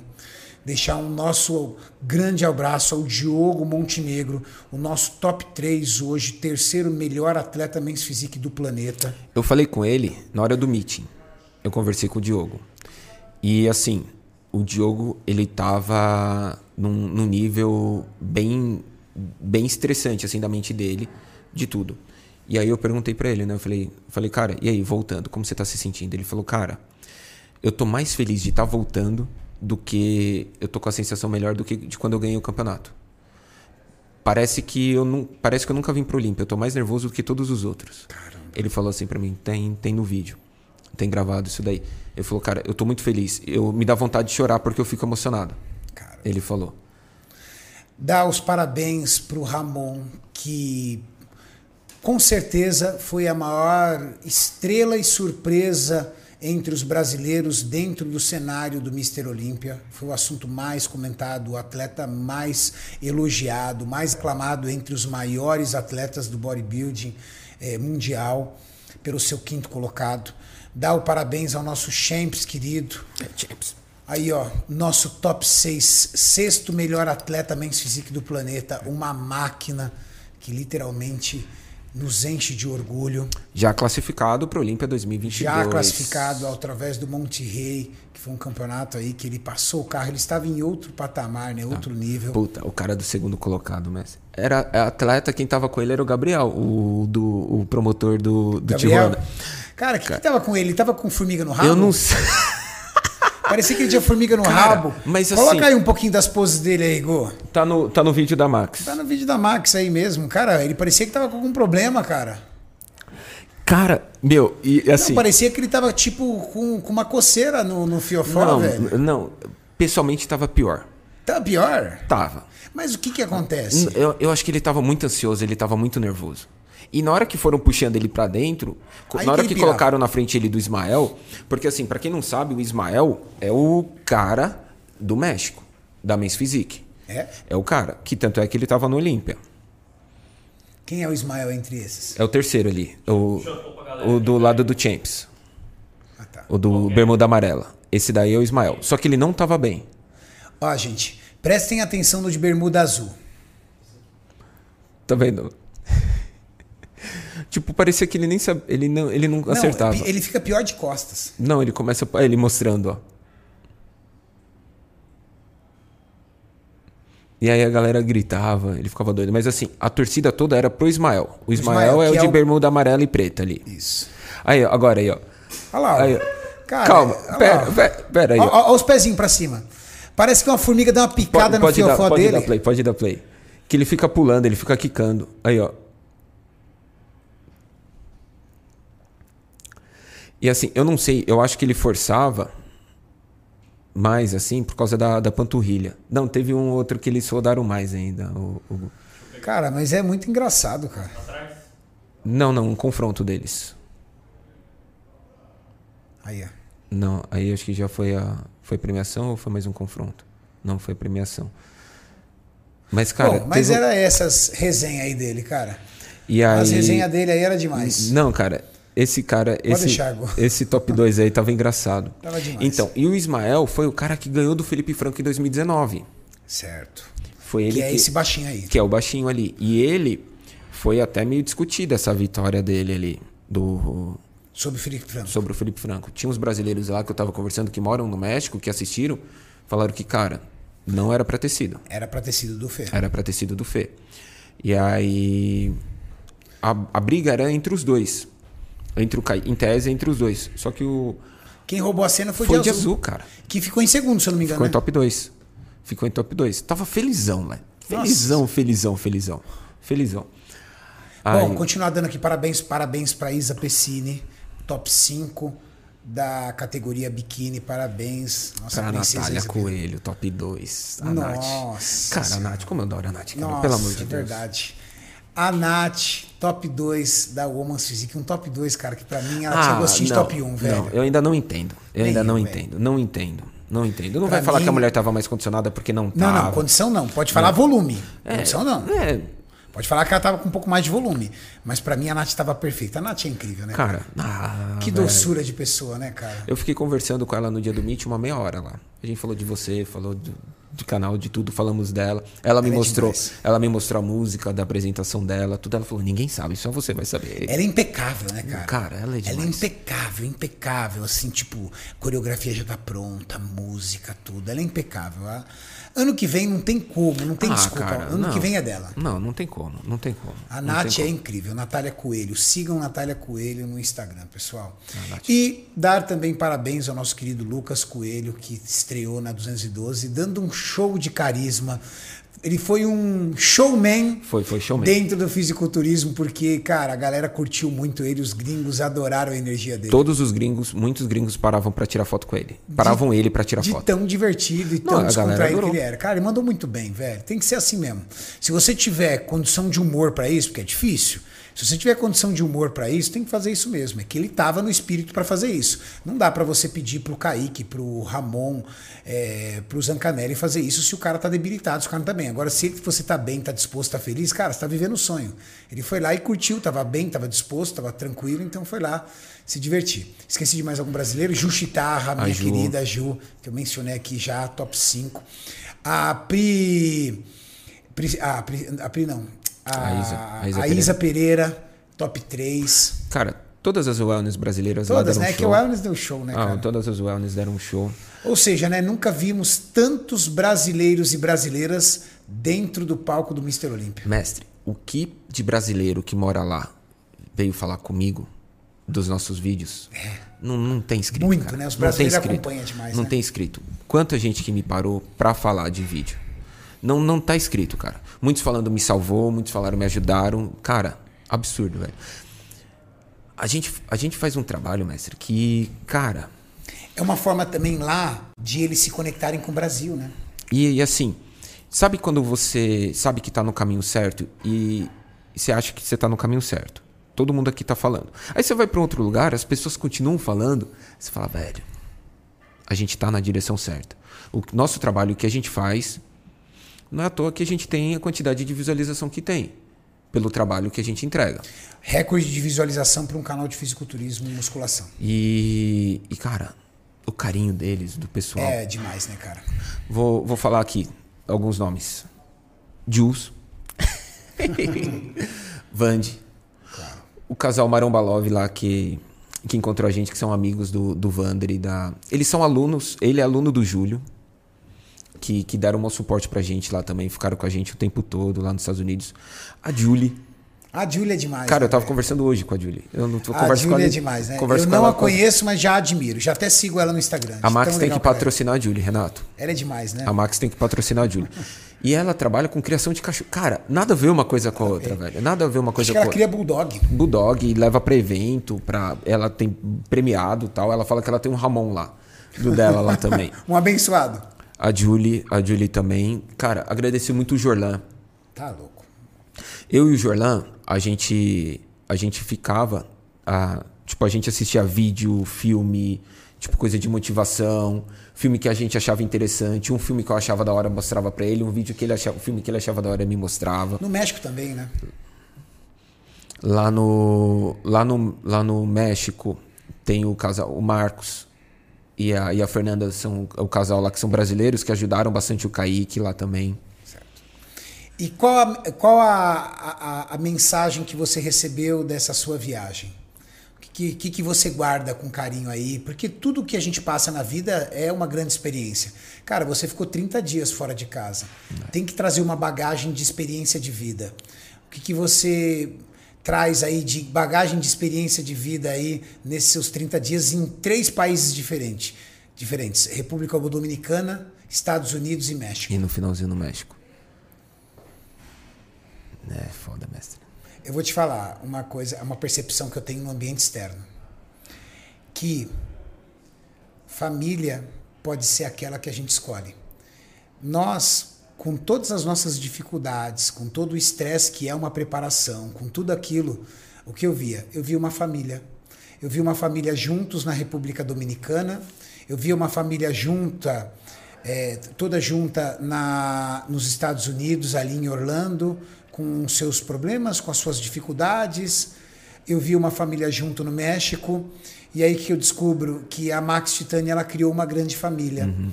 uma família de pessoas que amam esse esporte, uma família de pessoas do bem. Você sabe, aqui gente do mal não se cria, porque eu sou o primeiro a cortar. Como responsável por toda a estrutura da, da Max Titânio, eu sou o primeiro a cortar. Aqui, gente ruim não se cria, você sabe. É o único, que, é o único lema que nós temos. É. E é por isso que a gente é tão unido. E a gente descobriu que nós somos uma grande família. Uma família que ama o esporte, uma família que se respeita, uma família que briga, como toda família. Foi o que eu falei pro Ramon. Ramon, eu mato e morro por você, cara. Nada vai acontecer por você passando por mim, de errado. É isso aí. A Foi gente eu- mata e morre por ele. Eu falei, eu mato e morro por você. Como a gente mata e morre pelo Champs, como a gente mata e morre pela Ângela. Pela Ângela da mesma forma. Que, porra, o Champions me deu medalha, cara. Que isso? Quem faz isso, velho? Cara, ele te medalha. deu a medalha do Olímpia, A velho. medalha do Olímpia. Sabe quando um cara faz um negócio desse, sabe o que ele tá mostrando? Ele tá mostrando que você é a família dele. Então, por isso que eu digo, eu acho que a bagagem que você pode levar para tua casa, Maurício, é saber o seguinte, que você tem uma família linda aqui, que estava te esperando lá no aeroporto. Foi Foram lindo lá. de ver. Lindo de ver. Mas você também tem uma família linda aqui dentro da Max. Sim. Eu me senti, eu me senti assim muito bem, mestre, com tudo, porque assim, quando você chega e fala, ó, olha pra trás. Cara, foram 30 dias, quase 70 vídeos produzidos ali, colocando. Aí você fala, porra, É trampo. é trampo, trabalhei. Eu cheguei cansado, morto. Ah, e nesse meio tempo eu fiquei dois dias lá na minha irmã. Que ainda, ainda depois de três anos que, eu, com- que, a gente, que a gente se viu. Que ela mora lá nos Estados Unidos. E aí fiquei esses dois diazinhos off lá com ela. Você até brigou comigo no lanche, que eu não mostrei o lanche. Você é um péssimo influenciador digital. O Maurício foi e fez 10 stories dentro do restaurante. Mostrou lugar, mostrou foto, mostrou isso, mostrou aquilo, mostrou aquilo outro. Falei, caraca, que restaurante top, né? Não, porque eu pedi um lanche assim, assim, assado. Aí daqui a pouco, próximo stories. Ah, me chamaram pro restaurante, vou pedir o lanche agora. O outro já tá em casa. Falei, cadê a desgraça do lanche?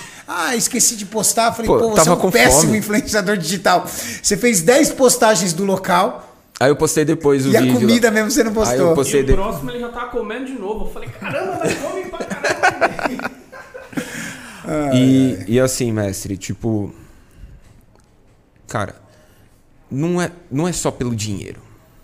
Sabe assim? Não. Não é pelo dinheiro. Mauricião, pelo dinheiro eu fico lá na fábrica, ganhando meu dinheiro, que lá, se eu dedicar tudo que eu me dedico aqui lá na fábrica, aí vocês vão ver que é um cara rico. Mas Mais? não é. o- Mais? Mais. Mais? Mais. Ó, claro. mestre, eu vou falar, na, no monte de comentário de vídeo, eu tava lá falando do aumento, a gente precisa conversar, tá? Agora que voltou. aumento aqui no chat. É, não é? Aí, ó. Aí, ó. Eu já falei, Mauricião, eu te dou o aumento se você deixar eu liberar teu olerite aqui no vídeo. Mas Se eu não tenho olerite, deixar- cara. Não, não. Se você deixar eu mostrar o TED que eu faço na tua conta, se você deixar, tá aqui, ó.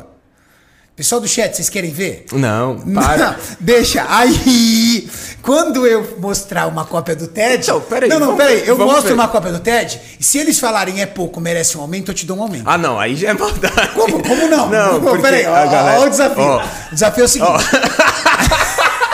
Ó, Pra que falar Pega esse desafio. Não, mudar de assunto. Você Não. tocou no assunto. Você viu o tênis? O tênis? Vamos- vamos Mas é o seguinte, pessoal. Eu, o Maurício, tá, tá na escolha dele. Eu faço o seguinte: eu ponho aqui na tela o TED do mês passado. Do mês passado. Ou dos três últimos meses, dos quatro últimos Não, meses, não. dos seis últimos meses. Pra mostrar que é tudo igual. Seis últimos meses. Tá?